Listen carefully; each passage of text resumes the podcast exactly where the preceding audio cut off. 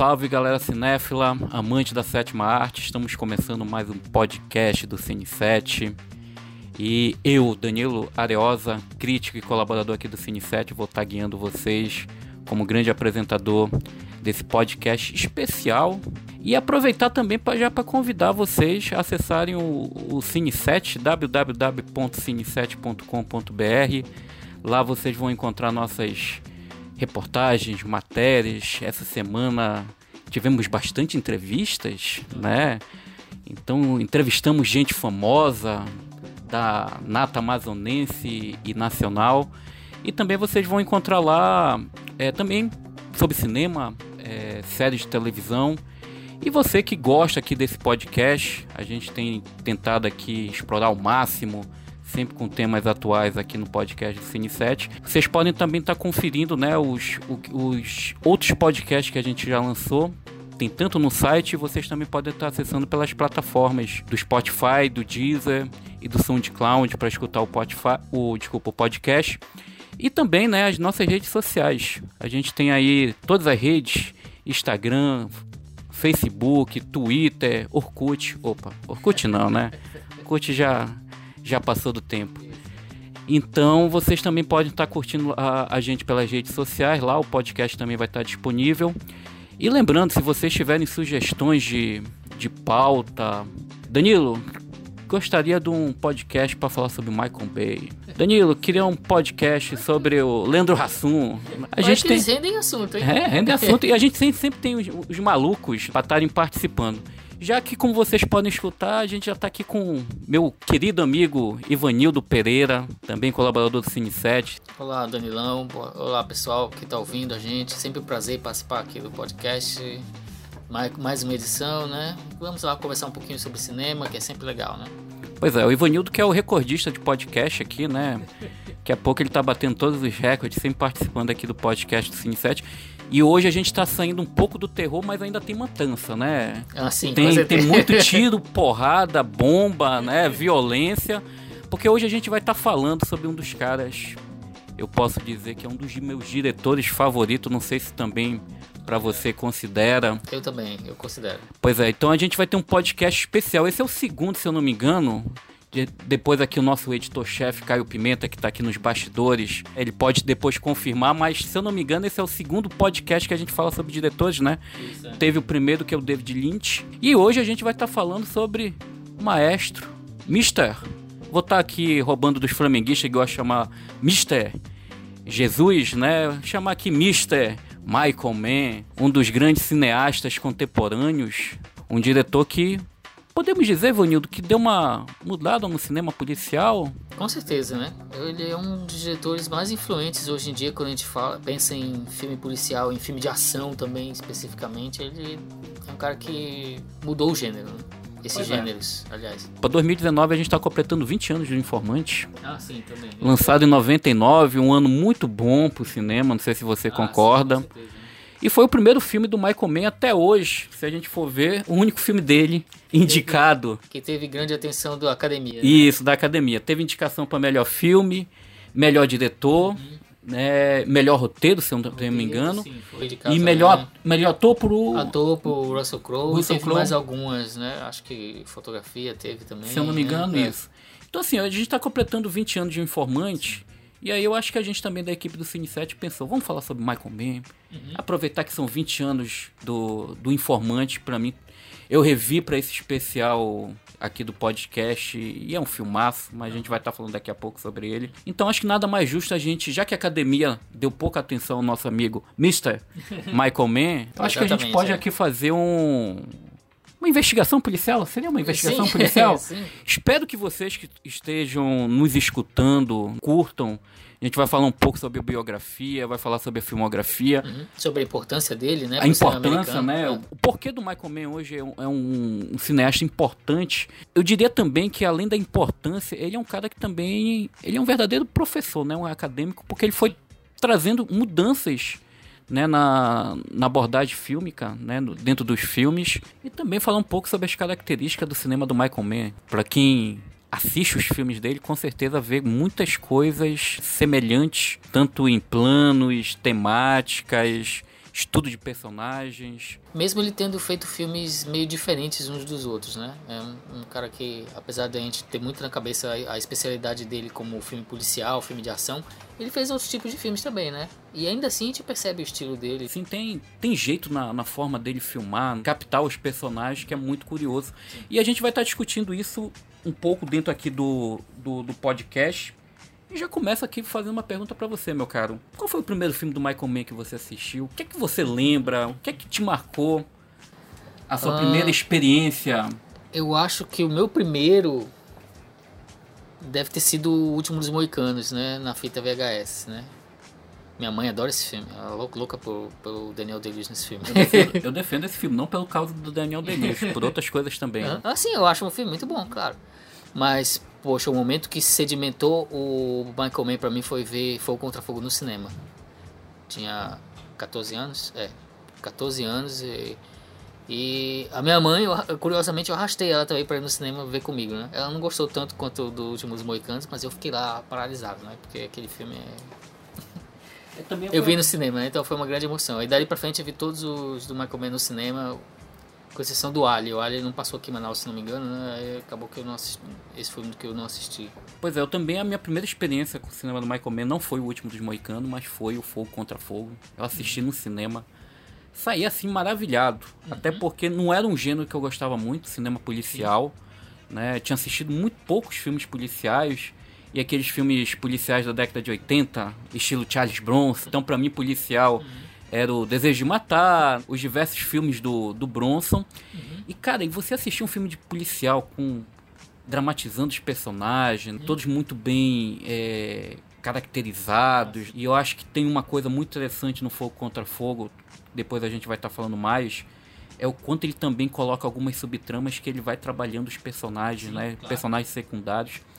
Toda aquela. aquele tiroteio lá pelas ruas de Los Angeles, né, cara? Eu olhei assim e falei, pô, eu quero ser diretor de cinema, né? Não realizei esse sonho, por enquanto, mas eu, eu fiquei assim eu maravilhado. Eu quero assistir o seu primeiro curta, meu caro. Quero, fico, fico ansioso. Quero... Pois é, né? Quem sabe eu dedico ao nosso amigo Mr. Michael Mann. mas assim, eu saí de lá maravilhado, achei assim... É um filme que tem 2 horas e 40 minutos, mais ou menos. 2 horas e 50, ele é quase 3. Quase 3 horas, né? Mas é um filme que passa rápido, né? Sim, claro e muito bem, bem trabalhado. Uma das coisas ali que já me chamou a atenção no Michael Mann é já explorando os personagens e os cenários. Cada cena tem um significativo dos personagens assim. dentro e dos é um quadros. Épico, né? É um filme ah. grandioso, né? Ele podia, se ele quisesse, ele podia até, até ter dividido e feito uma minissérie, né? Pois é. Porque tem muito material, muito, muito, uma história muito grande, né? Muito épica. E era uma coisa assim muito curiosa para aquela, aquela época a gente ter um policial acima das duas horas. Então eu me lembro que foi uma experiência assim, e, e o fato de você também ter reunido ali Robert De Niro, Al Pacino, né, juntos. No auge, eles no, no auge, né, no auge, no né? Auge, é. não, de, não hoje, né, que hoje tá, dá uma pena. É. Apesar de que o mestre Scorsese parece que Vamos lá, fez é. a mágica acontecer, né?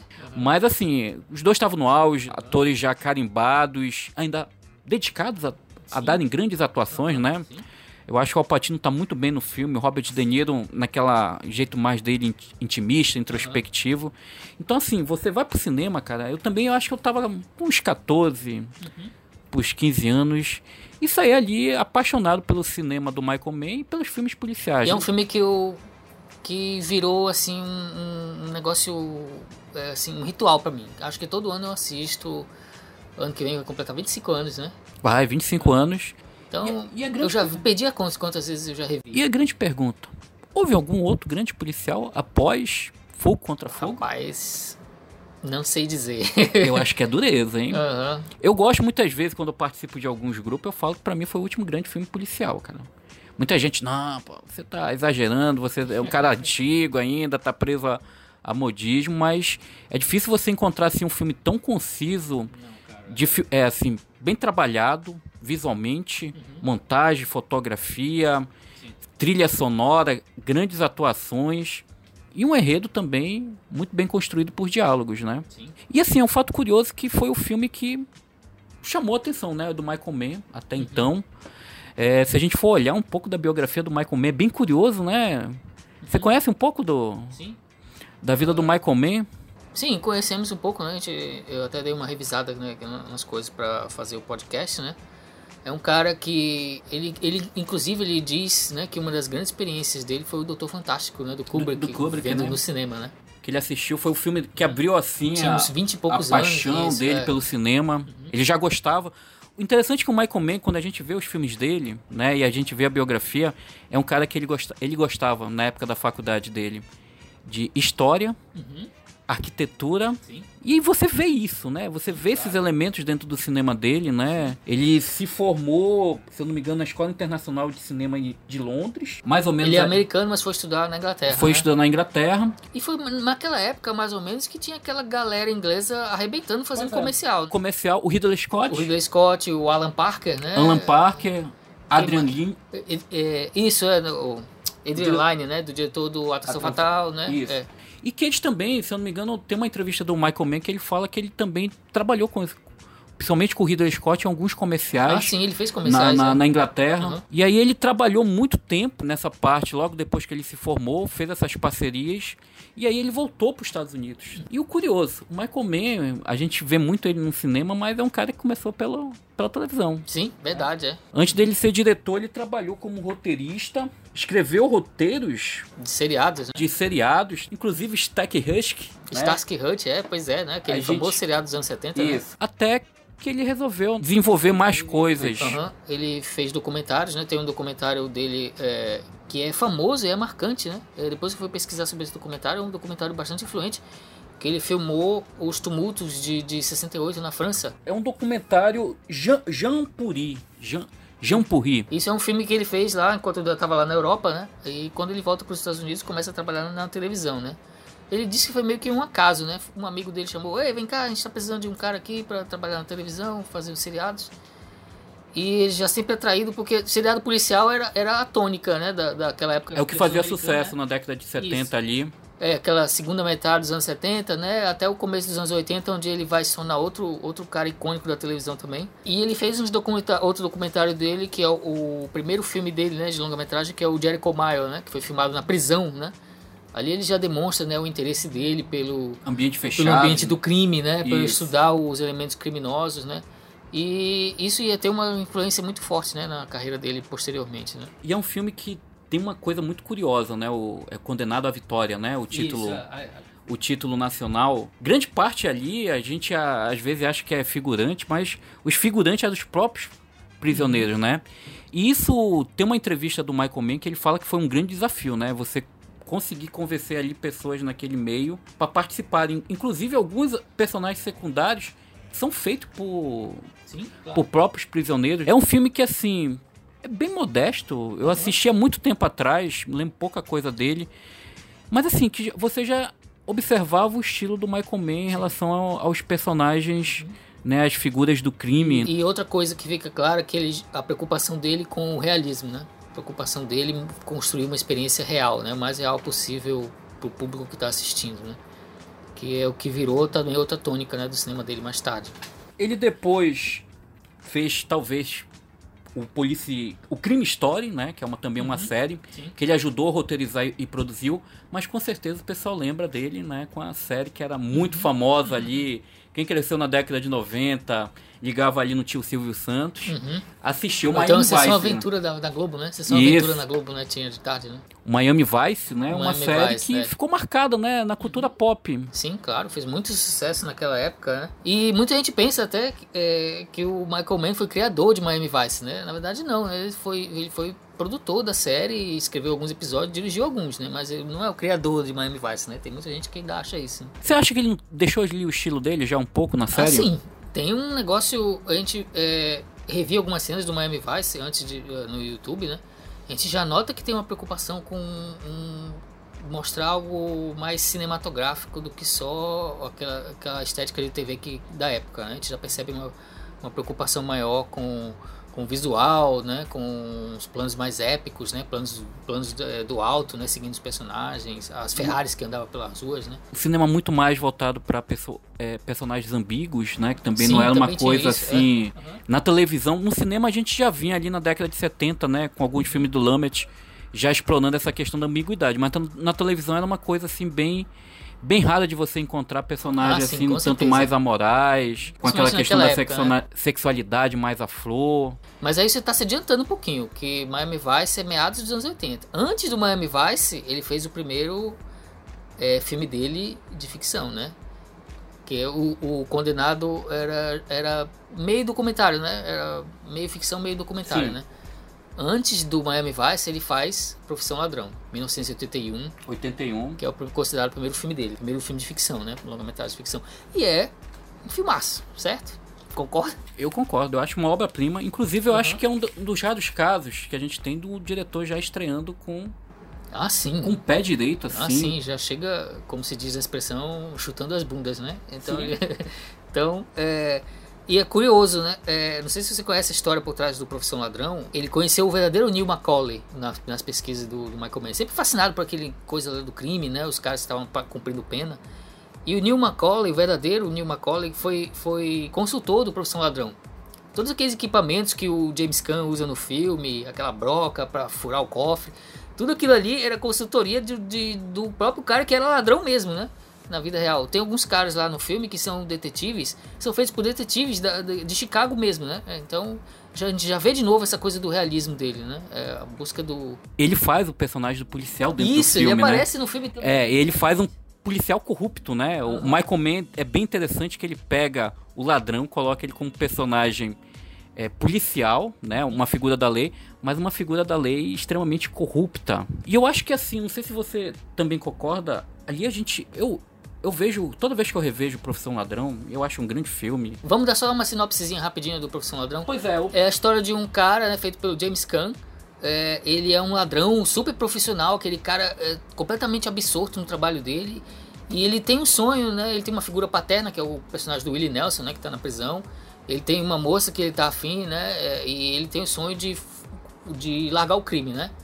E chamam ele para fazer aquele proverbial último, último serviço. E ele faz, ele leva o trabalho dele a sério ele cumpre o serviço. Mas na hora, os caras querem, depois os caras querem sacanear ele, o que causa um. um- é, a vida dele sai dos trilhos completamente, né? Pois é, e é um filme que já trabalha com a essência do cinema do Michael Mann. A cena de abertura, aquela câmera que vai descendo ali no meio do, dos, esgo, do, dos becos de Chicago.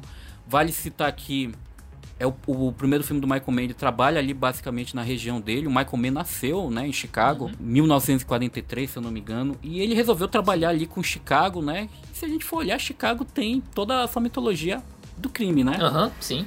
Foi por muitos anos, né? O local exato. é, de onde do- veio o Al Capone coisa Al e tal, Capone, né? né? Só gente lei boa. seca, né? Lei É, Pois é, seca. naquela época da lei seca, Chicago era, era uma barra pesada, né? E o Michael Mann utiliza, né, esse cenário já para trabalhar, né, algumas coisas que eu acho muito característico. A gente vai falar aqui de umas características que eu acho que depois a gente vai é, reforçando, principalmente quando a gente for falar de outros filmes do Michael Mann, que tem sempre temas que vão se tornando Sim. rotineiros. E eu acho que aqui pra mim no, no, no Profissão Ladrão é aquele filme que o cara começa tão bem, já faz um filme policial acima da média, que é quase uma obra-prima, e ele já dá as cartas do cinema dele. Se você assistir só o Profissão Ladrão, você sabe quem é o Michael Mann e qual o Mann. A estética, a gente, por exemplo, só alguns elementos. Fotografia, sempre em cenas noturnas. Uhum. Sim, né? muita cena noturna, no chão molhado. Isso, inclusive tem muita gente fala que o Michael Mann é o, o responsável pela ética da noite, porque os filmes dele se passam, grande parte deles, à noite, dizer 70% dos filmes se passam à noite. A trilha sonora Uhum. extremamente da época. Sim, né? eletrônica. Uhum. Eletrônica, né? É do grupo. Tem gente que diz que envelheceu, mas eu acho um charme essa trilha Eu também, eletrônica, é. cara. É. Se tá datada, ela é charmosa, meu amigo, né? Aquela trilha de sintetizadores, né? Era do- Aí a gente vê de onde veio o Drive, né? Anos depois, né? Uns Pois 20 é. anos depois, né? E a gente tá falando do, do profissão, profissão Ladrão. Os fãs do Drive, é obrigado. Quem não assistiu. Ah, sim, com certeza. É o assista, pai do Drive. É, o- é, certeza. é o pai do Drive, né? O Michael Mann fez praticamente ali o que o Nicholas Hemph fez no Drive. Uhum. Ele chupou muitas coisas, me desculpe a palavra, certeza. né? aham. Muitas influências ali, os personagens, né, do, do Frank, né, o, la- o ladrão do James Caan, tem muitas Aliás, o James. Caan, fantástico, né? Uma das melhores atuações dele, na minha opinião. Pra mim, Talvez a melhor. a melhor, inclusive o próprio James Caan nunca negou que pra ele é a melhor atuação da carreira dele. É o filme que ele mais gosta, Mais até do que o Poderoso Chefão. né? mais poderoso chefão. E além disso, da trilha sonora, a gente também já vê a questão do Lobo Solitário. Eu acho que esse filme do Michael Mann já traz algumas influências que eu vejo muito do cinema faroeste. Não sei se você concorda, Sim. né? A gente tem ali um pouco do John Ford, o herói solitário, que tinha um John Wayne, né? Dentro de Faroeste. O personagem do James Caan é praticamente um kamikaze. Eu vejo também muita influência dos filmes, do crime, filmes de crime franceses, né? Sim. Principalmente do Melville, né? Jean-Pierre Melville. Melville. Que é, ele pega muita coisa do La Samurai, né? Do, do, do Círculo Vermelho, né?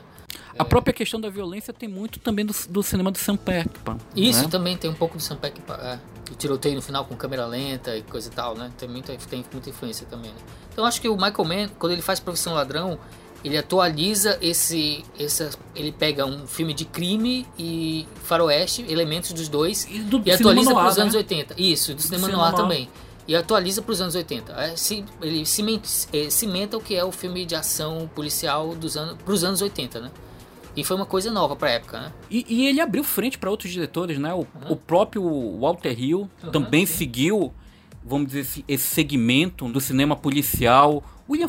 Uhum, eu vejo muita similaridade entre o Profissão Ladrão e o Viver e Morrer ah, sim, Los Angeles, certeza, né? Com certeza. Tem muito essa estética também. Se eu não me engano, a, a trilha sonora do, do Viver e Morrer em Los Angeles é também do Tangerine Dream, Isso, né? é, é. Que era um grupo, se eu não me engano, é holandês. E que o Michael Mann trabalhou é um grupo pop, vários... Né? É, um... Você pode ouvir no, no Spotify músicas deles é, também, que são bem dos anos 80, né? E, e, foi um parceiro do Michael Mann nos outros filmes ali da, da década de 80, né? Sim. Ele fez a, a Fortaleza Infernal, Sim.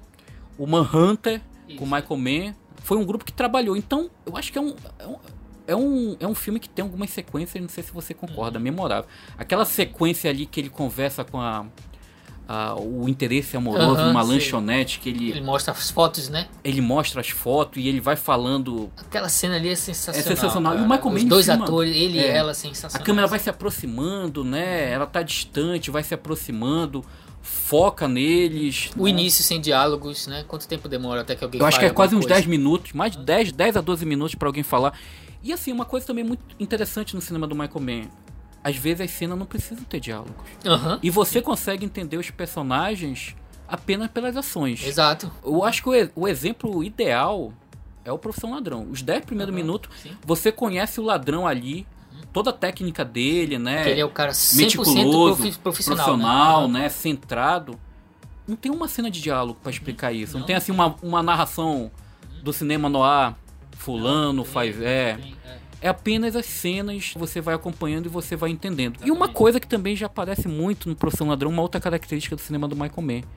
A fotografia azulada, né? Aham, uhum, sim. Uma coisa muito comum, né? Azulada. E o Michael Mann sempre falou que ele gosta de trabalhar a questão do azul, que para ele representa o lado masculino, mais melancólico. Então por isso ele utiliza muito esse lado azul em alguns momentos dos segmentos dos filmes dele, porque é uma forma dele reproduzir ali o lado meio solitário do personagem, né? E que o Michael ainda vai explorar mais para frente o cinema do duplo, né? Que a gente vai estar tá falando um pouco mais em, em Fogo contra Fogo. Uhum. Mas assim, o Profissão Ladrão para mim é aquele filme policial que uhum. encerra de uma forma maravilhosa, né? E é 100% ligado ao personagem, né? Ele prefere destruir toda a vida dele do que deixar os caras tomarem conta, né? Do que deixar os outros bandidos tomarem conta, né? É honra, é honra. Isso. Uma coisa muito ali também do cinema asiático, né? Sim, do, também do Kurosawa, né? Uhum. Os filmes de samurais, kamikaze ali, solitário. Eu prefiro abandonar filha e filho. Mas eu, eu, eu, prefiro ter minha honra mantida sem qualquer problema. Pouca gente lembra, mas ele foi indicado, né? Pra direção no, no Cannes. Ah, foi sim. lançado. Uhum. Festival de Cannes. E aí o Michael Mann foi fazer como segundo filme. Esse é aquele momento que a Glória Pires gostaria de falar. Não sou capaz de opinar. Eu, ju, eu juro, eu até, eu até procurei esse filme, mas eu não consegui assistir. Você já assistiu? Já, já assisti, ele passa, né? Se você conseguir aguentar 90 minutos do filme. Uhum, porque o cara sai de Chicago, do crime, para um filme de terror medieval no, na Europa, que é o famoso Fortaleza, Fortaleza Infernal, né? Fortaleza Infernal, The Keeper, né? Uhum. Um filme que é muito problemático. É de 83, né? 83 depois, depois. Michael Mann ali pelo cinema de terror. A única experiência dele, eu acho que foi um grande terror mesmo para ele. Terror meio fantasia também, né? Isso, mas ele achou tão ruim foi um terror que ele quis- nunca mais voltar pro Tanto é que cinema de terror. ele parece que nu- nunca quis que fosse lançado em DVD também, porque Isso. nunca foi. Ele recusa. É o próprio diretor que recusa a, a cria, né? que nem o David Fincher com o Alien 3, né? Que se recusa. Ele nega qualquer. Até entrevista ele fala que é um filme que pra ele. Ele fez, mas que não existe. Pra quem não sabe, Fortaleza Infernal era um filme que teria quase três horas de duração. Uhum, Sim, eu né? sei dessa história, né? Que o, É, o estúdio roteiro- isso. cortou pela metade, né? Eu acho, Contou, duração. ficou, se eu não me engano, uma hora e 27, uma hora e meia, mais ou menos. 90 minutos, né, para um filme de 3 horas, que é uma outra característica do Michael Mann. Se você tem que é um fast food para passar algum uma hora só, uma hora e meia, não assiste o filme do Michael Mann porque são duas horas, duas horas e meia, duas horas e vinte, quase três horas. E aí o- foi totalmente mutilado, né, o, o Fortaleza Infernal, um filme que o próprio Michael Mann renega. Mas é um filme que eu acho bem curioso. Eu assisti o Fortaleza Infernal alguns anos atrás pela primeira vez. E assim, o pessoal falava tanto numa bomba, né? Eu falei, pô, fui preparado pra ver um filme do Leandro Razum, né? Eu falei, eu vou abrir meu coração aqui, estilo quando eu vou ver os filmes do Paulo Gustavo, né? As, com- as comédias. Assim, é um filme realmente fraco. Você nota que tem ali a característica muito visual do Michael Mann. Mas é um filme que você nota que tem partes que foram realmente mutiladas, né? Segmento. É um filme muito confuso. Mas que tem um elenco extremamente conceituado por padrões hoje do, do cinema. Algumas figuras canimbadas. E um, um caso curioso do, do Fortaleza Infernal é que a gente teve o Scott Green. Pouca gente não lembra do Scott Green. Scott Glenn, né? Scott Green, desculpa. Fez o Silêncio dos Inocentes, né? sim. Os Eleitos. Os um Eleitos, né? filmes ali Um ator assim 80. veterano que até hoje aparece em alguns filmes e séries. né? É, a última vez que eu vi ele é o Stick no Demolidor, né? Ele tava lá, né? Então, Ele tava lá. Ainda tá trabalhando, né? Tá um Então, trabalhando já, um ator veterano. Veterano, A gente também tem o nosso querido Gandalf, William McKellen. Caramba, o Ian É, McKellen, né? Ele faz um papel de nazista no filme. E, e também a gente tem também o, o Gabriel Byrne, né? Também um ator muito conhecido. Então é- era um elenco, vamos dizer assim, por década de 80, alguns atores já carimbados ali.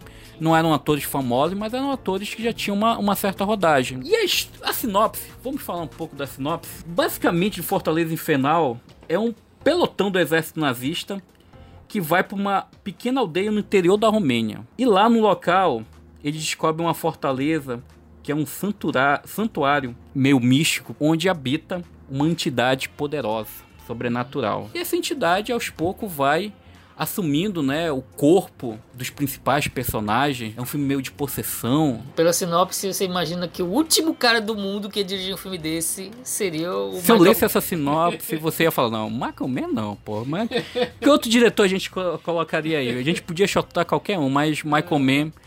Mas é um filme que o Michael Mann diz que ele gosta muito do, do livro. Não lembro agora qual, qual o escritor. Mas que ele gostou muito do livro, né? E que ele quis adaptar porque ele achava que tinha muito de como explorar isso Potencial, do né? potencial. Foi que foi um filme muito mutilado. E consequência foi um fracasso, né? De bilheteria. Foi barato e aque- aquele barato que saiu caro, né? Que não consegue nem pagar o barato. Mas é meio cult hoje em dia, né? É. Tem gente que, que baixa ilegalmente e dá uma assistida, né? E tem gente que defende esse tem gente filme. que defende, né? Aham. E aí o Fortaleza Infernal foi destroçado pela crítica e pelo público. E é nessa época que ele vai pra televisão trabalhar no Miami Vice, né? Ele fica lá Isso. por uns anos, né? E aí eu acho que o Miami Vice deu esse estímulo pra ele voltar ao cinema policial. Sim. Né? Até mesmo porque o Miami Vice também pega alguns elementos visuais que ele usou no, no Profissão Ladrão, né? E aí ele faz mais um filme policial, né? A gente agradece o Manhunter, Caçador- Manhunter, né? Caçador. Caçador de Assassinos, Aham. que pouca gente sabe, mas é o primeiro filme baseado no nosso querido Hannibal Lecter. Primeira versão do, do livro Dragão Vermelho, né? Do, do, do Thomas Harris, né? Do, Thomas Harris. que depois escreveu Os Silêncios dos Inocentes, né? Então, o, é de 86, né? Então é cinco anos antes do, do Silêncio dos, dos Inocentes, né? Michael Mann faz a adaptação do livro. Pouca gente lembra, principalmente porque associa muito ao Dragão Vermelho, já na década de 2000, né? Que foi feito Daí pelo Depois fizeram um remake, né? Do Dragão Vermelho, já com Anthony Hopkins no papel e coisa e tal. Eduardo Norton. no- É um filme ok, esse remake, mas eu, eu- o estilo do original me pega mais. Eu gosto mais do, do, do, do Man. Pois é, a sinopse do Manhunter é um ex-agente, né? Que é o Ian Graham, que é feito por um ator que eu gosto muito, William, Ah, o William Peterson. Né? Fez pouca coisa, mas o que fez é especial, né? Pô, no cinema, principalmente no cinema policial. E que ele é reconvocado, né, para capturar um assassino, que é o Fada do Dente. Esqueci o é Frank Doline, né? Dollar Hyde. Dollar Hyde. Inclusive, quem assistiu a série recente, o Hannibal, né? Esses personagens são utilizados na série também, né? Tem Isso. um arco, acho que na terceira temporada do, do, da seriada do Hannibal, que eles adaptam o Dragão Vermelho também. Né? Então, o Will Graham volta, né, pra capturar né, o Fada dos Dentes. Só que ele volta meio traumatizado porque ele teve um encontro com o Hannibal Lecter algum tempo antes. E aí que tá a grande diferença, eu acho que a gente uhum. já pode citar do Dragão Vermelho, né? Diferente do personagem melancólico, certinho do Edward Norton na refilmagem, o William Graham do Peterson, ele é, já é meio doido. É meio doido, né? a gente não sabe ali que ele tá no limiar entre a, o lado normal e a, e a loucura. E é um dos filmes do Michael Mann que eu acho que ele explora muito essa questão mesmo do estudo psicológico. Eu acho que muito mais esse estudo psicológico, ele faz isso no, no Profissão Ladrão, mas no, no Manhunter ele explora mais o lado mais louco, né? Que é a, a do, da normalidade que o personagem pode atingir, né? Tem também no, o Tom Nunham, né? Fazendo, é, fazendo faz o Dollar Hyde, né? E Dollar o Brian Hyde. Cox faz o Hannibal, né? É, trocaram até a, Hannibal, né? Primeiro Hannibal. E é um personagem que aparece pouco, né? Comparado ah, com o personagem do Anthony Hopkins, né? Ah, sim, com certeza. Só o Hopkins e o Silêncio dos Inocentes que transformaram o personagem ícone. Mas a atuação do Brian Cox é muito boa. Mesmo aparecendo pouco, ele tá bem no filme. Ele faz um, um Hannibal mais discreto, claro, né? Mais pé no chão do que o do. do, do, do Tem cenas pontuais, né? Ele pouco aparece. Acho que se você for fazer a medição acho que dá uns 20 minutos, até menos, que o, o personagem do Hannibal Lecter aparece. Porque o Michael Mann, pra ele, é o estudo mesmo do personagem, né? É o William Graham mesmo, né? Não é no, o foco no, no assassino. Ele explora é, a distância pequena, né? Entre o cara que é o policial e o cara que é o assassino em série, né? O policial podia virar um assassino em série, a gente fica com essa impressão durante o filme, né? E isso é uma coisa que ele vai fazer também em outros filmes, né? A proximidade, a proximidade do policial com o ladrão, com o bandido, né? É sempre já, já aparece aí uma coisa, a questão do duplo, né? Uhum. Parece que são a, a, o, os lados opostos da moeda, né? O, o Man trabalha muito essa questão dos personagens. O mocinho e o bandido, eles têm características muito próximas. A diferença é que cada um escolheu um caminho a seguir, mas Uhum. São pessoas que parecem ali o, o lado, o outro lado da moeda. Sim. E um fato curioso do Manhunter, né, que acabou recebendo esse título Caçador de Assassino, porque o produtor, ele não queria que o, o nome do filme fosse associado, porque o título original do livro é Dragão Vermelho, só que ele não queria ser associado ao Ano do Dragão, do Mike Cimino, que uhum. tinha sido um fracasso de bilheteria. Então havia naquela Eu época. queria dragão no título, né? É, havia uma superstição em Hollywood, que alguns títulos. Teve aquela época que quando o filme dava fazia sucesso, os caras queriam manter os títulos, né, uhum. semelhantes. E aí. Teve isso recentemente com os filmes de Marte, né? Achando que colocar a palavra Marte no título, o filme é fracasso, né? Só o Perdido em Marte que quebrou essa. essa... E aí o produtor quis tirar. Lenda. Né? A, uhum a palavra dragão resolveu criar Manhunter, algo que eu acho que combina bem, né? O caçador mesmo. Que é um daqueles filmes assim policiais, se a gente for ver o Manhunter, o caçador de assassino, o jogo de gato e rato, né? É uma coisa também muito cerebral no, no cinema do Michael Mann. A trilha sonora Tangerine Dream. Uhum, de novo. Também né? é muito forte. Tem alguns segmentos que são muito fortes, que até exploram essa questão da trilha sonora mais instrumental, esse lado mais louco do personagem do William Graham, né? E a gente também tem algumas sequências a lá Michael Mann, câmera lenta. Tem uma cena que eu acho fantástica ali no Manhunter, é o personagem do William Peterson vendo o assassino dentro de uma casa com, com, com uma mulher. E aí ele filma o personagem através de uma porta de vidro, uhum. o personagem do William Peterson correndo uhum. em direção a a porta de vidro quebra numa câmera lenta. Aí a gente pensa que ele vai dar porrada no ladrão, ele leva uma porrada federal, né, do Fada dos Dentes. Então são essas coisas assim muito do cinema policial que o Michael Mann ele gostava de improvisar muito nos seus filmes. E tem um sabor anos 80 também, né? Sim, com certeza. É um filme que parece que marca ali, não sei se você concorda, os anos 80, o final dos anos 80 pro Michael Mann. Uhum, sim. Porque parece que a partir desse filme para frente, ele já vai incorporando uma ah, outras características do cinema da década de, de 90, 2000. Uhum, e eu acho que é um ponto muito interessante do Michael Mann, né? Os filmes dele são sempre seguindo aquela época, né? Sim, se Você adapta vê, à época, né? é, você vê os filmes da década de 80, são filmes oitentistas. Uhum, sim. Trilha sonora, estética, aquelas luzes de neon, o slow motion da câmera, personagens correndo de- é, em ritmo lento.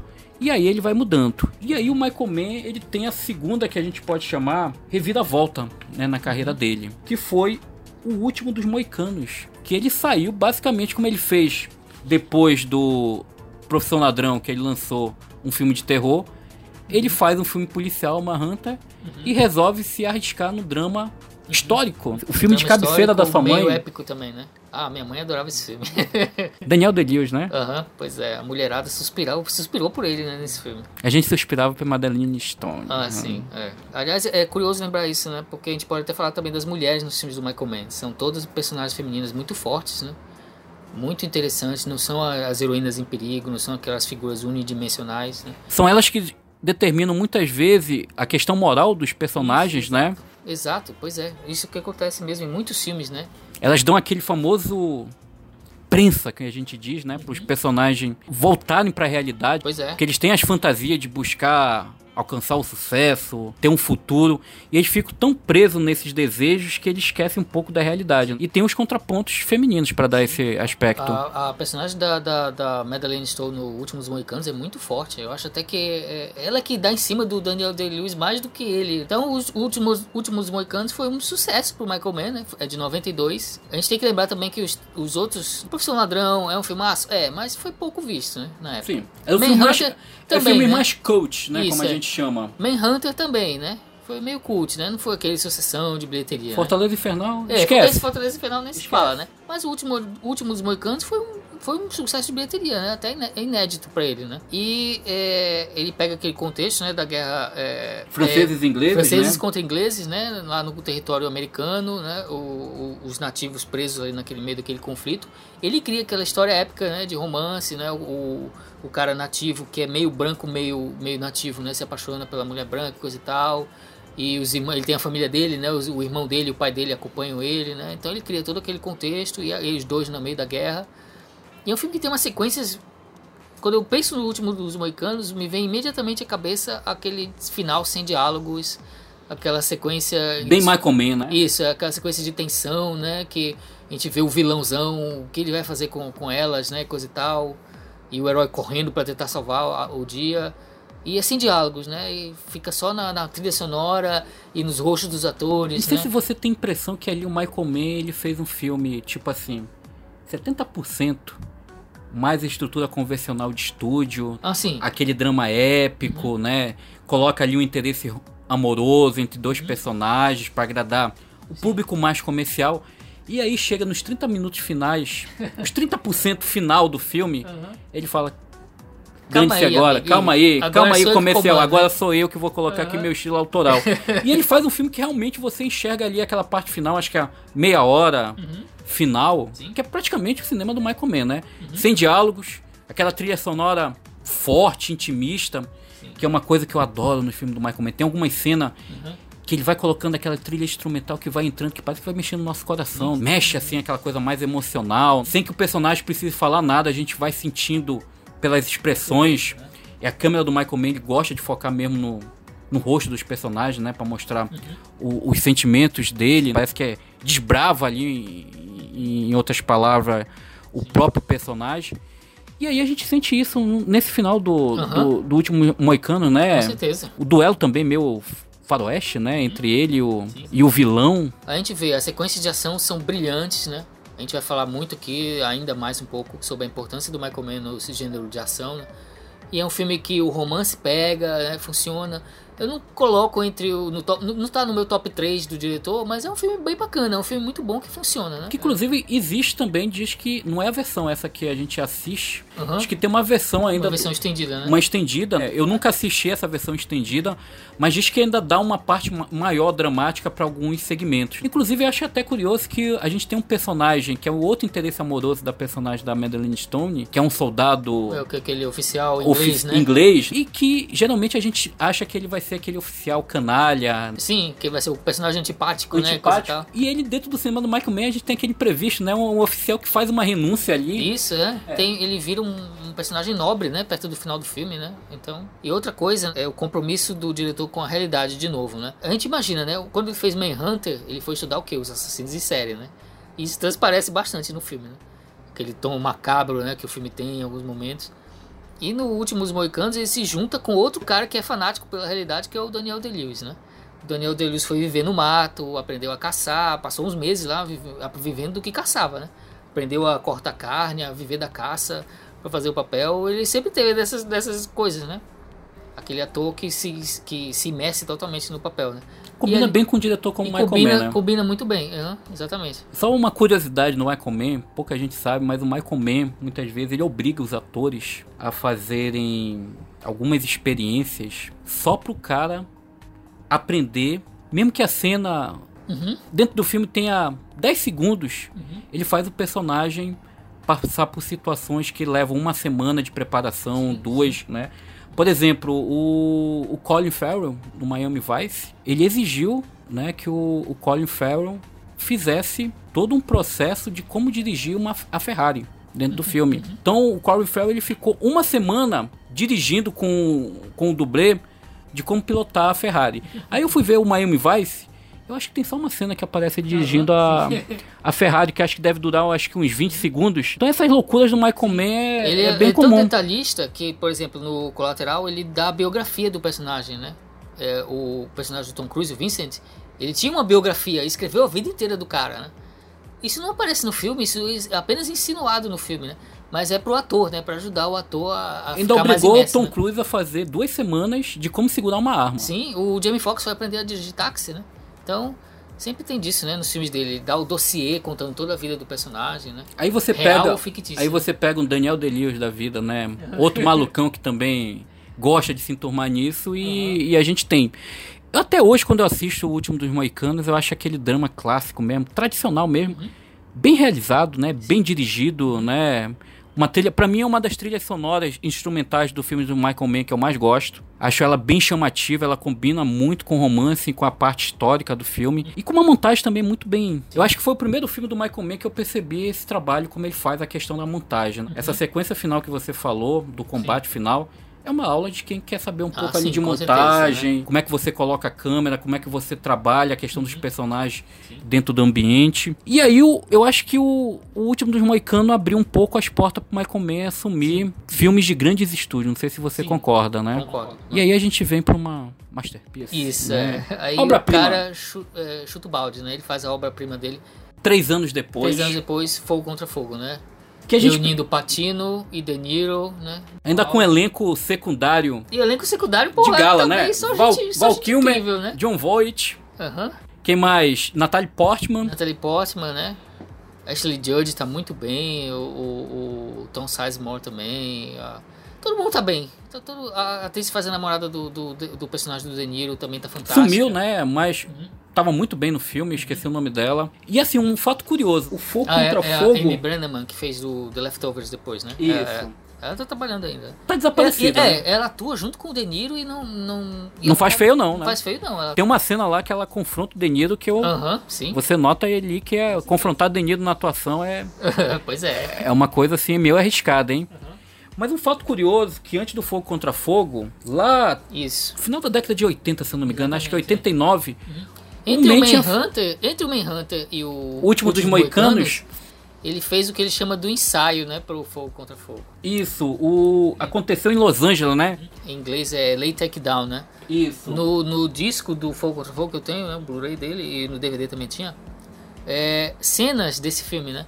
O Michael Mann considera que foi o ensaio dele, né? Ele, ele, é. é um telefilme, né? Um filme para TV com os atores bem mequetrefe é, atores bem mequetrefe, o cara usando o topete, né, aquele é... estilo meio Miami Vice Isso, ainda, estilo né? meio Miami Vice, mas mais caricato, eu acho, é. né, mais, mais uh, roupa, figurino, mas ali já tem, né, o, o, assalto no início com o caminhão batendo no, no carro forte. São, só para os ouvintes nos entenderem, é um filme que tem, o nome dos personagens são idênticos, né? Sim. se eu não me engano, é o Neil McCulley e, Isso, o, é. e o outro é o... Vicente Hanna, né? O Vicente Hanna. Que né? é inspirado por um policial... É, Chuck, esqueci o sobrenome agora, que inclusive é ele, eu confundi, né? É ele que foi o consultor no Profissão Ladrão, não o Neil McCauley, né? O Neil McCauley... É, é, é, é curiosa essa história, né? Existiu mesmo o duelo do fogo contra fogo, né? Neil Macaulay era um cara que era assaltante de banco, coisa e tal, lá no final dos anos 60. E Chuck, que eu esqueci o sobrenome, depois eu posso colocar aí, é, era o policial que estava atrás dele, né? E os dois um dia se encontraram e foram tomar um café. E o, o Neil McCauley dizia, ó, oh, eu não vou voltar pra prisão. E o, o, policial dizia, tudo bem, mas eu também não vou parar de te caçar. Um de nós um dia a gente vai se encontrar e só um vai, vai, vai, vai sobreviver. E foi dito e feito, né? alguns meses depois, o Chuck, o policial, matou o, o Neil McCauley, né? Saindo do assalto. Então a história do Fogo contra Fogo é mais ou menos real, né? A história é central, né? E é uma ideia que o Michael Mann sempre falou que ele ele, gost, ele gosta tanto dessa história, uhum. ele vem planejando esse épico, o Fogo contra Fogo, uhum. né, o Hit, em inglês, há tanto tempo que quando ele fez o filme para televisão, ele achou que o orçamento modesto não permitiu uhum. ele criar Sim. o épico que ele queria. E o, e, o, e o Michael Mann né, é um cara meio obsessivo. Se ele não consegue colocar aquela ideia que ele tem uhum. ali, literalmente, né, nos filmes dele, ele fica remoendo. Nem que ele lance uma versão do diretor alguns isso, anos é, depois, uh -huh. três, quatro anos. E ele ficou martelando isso e viu agora, depois do sucesso do último Moicano, que. A chance, né? A chance, né? É Warner que é a. Sim, a Warner, né? A Warner deu o dinheiro lá para ele fazer o Fogo contra Fogo. Diria até que é um filme que. muito ambicioso, né? Depois dele ter ah, feito sim. o Profissão Landrão e o Hunter. Eu acho que ali ele colocou realmente. Agora eu vou fazer um épico naquele estilo Era uma Vez no Oeste, do, do, do Sérgio Leone. Era uma Vez a, da, na América também do Leone. O Poderoso Chefão do, do Coppola. Eu vejo muito essa questão do Fogo contra Fogo ser o policial um épico, como é o Poderoso Chefão, o filme de máfia, como era uma vez no Oeste, os filmes de faroeste. Tem muito desses elementos. E é uma história tão simples, né? Sim. É um, um, policial e um ladrão de bancos é, em Los Angeles e um tenta sacanear o outro, né? É. Ser mais esperto que o outro, né? É o jogo de e, inteligência ali entre eles. E ele foi atrás, né? Dos dois dois maiores atores do cinema americano daquela época, né? O Patino, que tinha acabado de ganhar o Oscar, e o De Niro, né? Que vinha impressionando ainda, uma coisa atrás da outra. E ele deu o papel do, do bandido pro De Niro e o policial pro Patino, né? E aí, já era meio caminho andado, né? E o que ele faz em Fogo contra Fogo é uma coisa que mudou Hollywood para sempre, né? Porque ele pegou os atores, os que faziam os policiais, faziam os bandidos, e colocou eles para treinarem tiro e fazerem sequências de ação eles mesmos. Então a gente vê a preparação, né? O De Niro e o Val Kilmer lá treinando tiro no fim de semana, no meio do stand de tiro. Isso era inédito pra época. E você pegar atores de renome já consagrados. E hoje em dia é comum, né? O Keanu Reeves treinando pra fazer John Wick é, é, é herança do que o Michael Mann fez no, no Fogo contra Fogo, né? Colocar os atores para fazer suas próprias sequências de ação, né? E fazer o tiroteio que gravou no domingo, né? Gravava os domingos né, aquele tiroteio para poder fechar as ruas em paz. E é um filme que ele explora muito essa questão também, assim. Tem a parte policial, mas tem também o drama romântico. Tem o drama romântico, o drama familiar. Tem o estudo de personagem. Aí ele explora. e muito... não só dos principais, os coadjuvantes também. Os coadjuvantes, né? Geralmente tem confrontos ali. E tem muito essa questão que eu acho que eu acho que o, o Fogo contra Fogo deixou claro que é o, é o duplo. Eu acho que um, um dos poucos diretores do cinema, o Michael Mann, soube trabalhar muito bem essa ideia do duplo. Não sei se tu concorda. Eu, quando toda vez que eu vejo Fogo contra Fogo e revejo o Batman, o Cavaleiro das Trevas do, do Nolan, eu vejo muito ali essa questão de discutir Sim. a questão do duplo, personagens que se tendem no olhar, mas estão em lados opostos Sim. em relação à questão da lei. disse que o Fogo contra Fogo é uma grande influência no, no Cavaleiro das Trevas. E o Fogo contra Fogo tem umas cenas que são formidáveis, né, cara? Sim. Aquele tiroteio lá é uma aula, cinema. É, é para mim é um momento é, que muda um pouco o cinema de ação de Hollywood, né? Que é aquela coisa focada no real. É uma sequência que é, é, realista, não tem exageros, não tem câmera lenta, a não ser no finalzinho, né, quando o bandido tá escapando e o Patino mata ele. A gente sente que tá ali, né? Os barulhos dos tiros é real, os, os as pessoas o som, a montagem, volta, né? As pessoas correndo em volta do tiroteio. É o maior, maior tiroteio da história do cinema, né? Tem outro tão bom quanto aquele. Duvido, né? duvido. Ainda, ainda pode ser que venha a existir, mas uhum. até o momento, eu acho que o cara que mais se aproximou um pouco desse lado realista de tiroteiros é o James Gray com os filmes que ele sim, fez sim. ali policiais ali que na década de 2000. É filho do Michael Mann, com é, certeza, né? Os Donos da Noite, é, Caminho Sem Volta. Sim. Praticamente a gente vê ali o James Gray tentando resgatar um pouco do cinema do, do Michael Mann. E aquela sequência também, o Michael Mann ele tem umas coisas assim dentro do Fogo Contra Fogo que tu, você começa a observar que são muito interessantes. É, por exemplo, quando os personagens estão trocando ali o De Niro com o interesse amoroso, estão flertando, uhum. ele pega os dois assim no, no alto lá de uma Sim. casa. E mostra Los Angeles. Los né? Angeles, noite, toda acesa, né? É. Acesa é, com as luzes. Bonito demais. É, né? bonito, assim, indicando. O apartamento dele vazio. Vazio, sem nada, né? Só a arma lá em cima da mesa, né? Uhum. Indicando que o cara é um solitário. São esses pequenos adereços que tem café, na cena. Cara, cena do café, aquilo ali é uma aula de atuação, né? Pois é. E o diretor. De, de câmera, né? É. É, é, só filmando plano contra plano, aí vai aproximando, vai aproximando de um, aproximando do outro. Teve gente que poderia imaginar, ah, você tem Patino e De Niro, bota eles para fazer atuar o filme inteiro juntos, né? Ser uma guerra um contra o outro. Não, eles só se encontram ali naquele momento. Né? E é uma cena intensa, né? Uhum. Sim, com certeza. Isso é, finalmente, são, são é, caras falando. Né? E só os diálogos, né, que eles constroem ali. Outra coisa, vamos elogiar. Michael Mann é um cara que os filmes dele não tem tanto diálogo, né? Assim, assim não é aquela verborra. Não, sim, é, não tem. Geralmente não fala não. muito. Uhum. É, geralmente são os personagens. Geralmente fala só o que precisa. O que mesmo, precisa, né? né? Até acho que For Contra Fogo tem até mais diálogos que alguns outros filmes do Michael Mann. Mas são aquele diálogo lá do De Niro com, com Al Pacino na, na cafeteria. É, um texto inteligente que eles vão fazendo insinuações. Sabe que aquele café virou ponto turístico em Los Angeles, né? Sim. Um monte de gente visita aquilo ali e tira foto, né? Eu queria também ir lá. Né? É um sonho, quem sabe, né? Quem sabe quando. Encenar a cena. Né? Pois é, quando o Cine 7 mandar a gente cobrir lá em Los Angeles algum filme, né? A gente deu uma passadinha lá no, no café. Já pensou se a gente encontra lá né? o Deniro e o, e o Patino, né? Tomando café, pô? E ali o final também, né? Eu acho que aquele final para mim é um dos mais épicos. É, e não tem diálogos, né? Pô, eu adoro aquele momento que o Deniro olha pra mulher dele no carro e olha depois pro Patino tá vindo e ele dá uma outra olhadinha para ela e ele vai embora, vai embora, quando, e olhando para ela e é. vai embora. E sendo que ele fala. E ninguém fala nada, não, é. precisa, não precisa. E ele fala, em um outro momento do filme lá, acho que lá pelo início, para algum compasso dele, que você, é, você tem só 15 ou 20 segundos. Uhum, para largar tudo, né? Para largar Quando tudo, né? Aparece, né? E ele leva mais de 20 segundos, né? Se você for contar, Isso, é. ele leva 30 segundos. Ele larga, mas ele leva 30 segundos. Ele não seguiu ali o, o, é. o, o, o, ensinamento. o ensinamento que ele passou. E aquele final, né? São personagens tão solitários que eles uhum. precisam se combater exatamente ali no aeroporto vazio, uhum. à noite. São os iguais, né? Como você falou, a história do duplo e de novo mostrando a pouca a, a linha que é, é muito fina, né, que separa o policial do bandido. Isso. E tão solitários que à noite ali ninguém tá ali para observar eles, né? Só as luzes dos aeroportos e a gente, né? O e de no, isso é. E de novo o Michael Mann presta atenção no, no, profissionalismo né, dos personagens, né? Os caras, os dois são profissional até o fim. E por isso que entram em colisão, né? Porque eles só sabem viver pelo trabalho, né? Tanto o policial quanto o ladrão, né?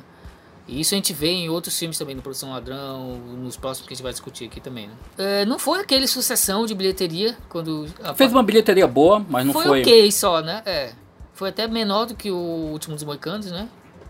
Foi considerado meio decepcionante até na época, né? Porque tinha Patini, De Niro, coisa e tal. Esperava até Oscars, que não, não, não, teve, não teve nenhuma indicação. Uma pena. Eu acho que mereceu mas mais indicações. Dia, hoje em dia, ele é mais lembrado que um montão de filmes daquele ano, né?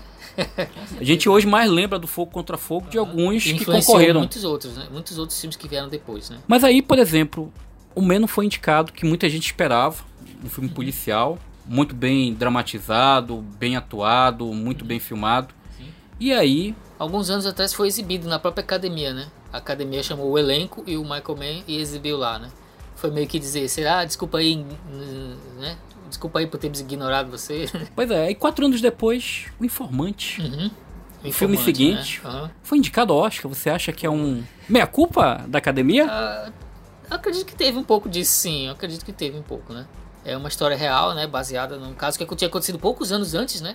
Geralmente, filme de história real é, reconta a história. É de 94, depois, né? 94, Isso. cinco anos antes, né? Isso, é em 94, o cara da, da indústria do tabaco, né? É, gravou uma entrevista para o programa 60 Minutes, né? E denunciando que os caras da indústria do tabaco sabiam que o produto deles era canceroso, mas mentiram para o público americano e para o Congresso. eles mudavam, né, a questão ali Isso. do... Mudava a fórmula para ficar mais viciante até. Para viciante, né? Estimular uhum. a pessoa a criar Sim. o vício. Uhum. E, te, e foi real, tanto essa história dele ser o informante, quanto do jornalista gravar entrevista com ele e a rede não querer exibir. Causa, a CBF. Por ter medo, né? Então, ele pegou essa história real, né? O filme não é 100% fiel aos fatos, né? Teve até uma, umas polêmicas na época, porque o, o, Michael Mann alterou alguns poucos, alguns pontos, né? Mas eu acho que foi em nome da dramaturgia, né? Ele informa isso no final do filme, que alguns pontos foram mudados uhum. em razão de isso. dar uma questão, um é contexto mais dramático. Não é um documentário, né? Era, um, era uma, uma, ficção, né? Era um filme dramático e tinha que ter um, um, algumas coisas dramáticas, né? E temos de novo Patino trabalhando com ele, né? Fazendo o papel do, do repórter. Russell Crowe, que era pouco conhecido na época, né? Acho que é o primeiro papel, ele tinha feito o Los Angeles, Los né? Proibida mas era um, pa um, papel mais secundário, né? Ele é, mas chamou... ali ele já chamava atenção, né? Isso. Mas o Informante foi o primeiro que ele eh, concorreu, disputou o Oscar, né? Outro ator que seguiu o método do Michael Mann, né? Pintou o cabelo, foi, engordou, engordou, né? Foi conhecer o cara real, né? Para pegar um pouco da, da imitação dele, e, e, da interpretação dele, né? E é um filme que, de novo, busca aquele enfoque realista 100%. Né? Acha que é o filme que o Michael Mann atingiu mais essa maturidade de explorar essa questão mais realista dentro dos filmes dele? Porque ele via muito. Eu diria que sim. É. O policial, uhum. aí fez um filme de terror praticamente uhum. esquecido, é, um drama clássico. Uhum. E aí entrou num filme muito mais jornalista, né? Sim. Investigativo. É um uhum. filme com. Tem poucas ações, mas é um filme que é muito tenso. Não sei se você Sim. concorda, né? É um filme que tem um clima de suspense bem bacana. Eu vi no cinema também, né? Acho que você viu no cinema. Também é. vi no cinema. Uhum.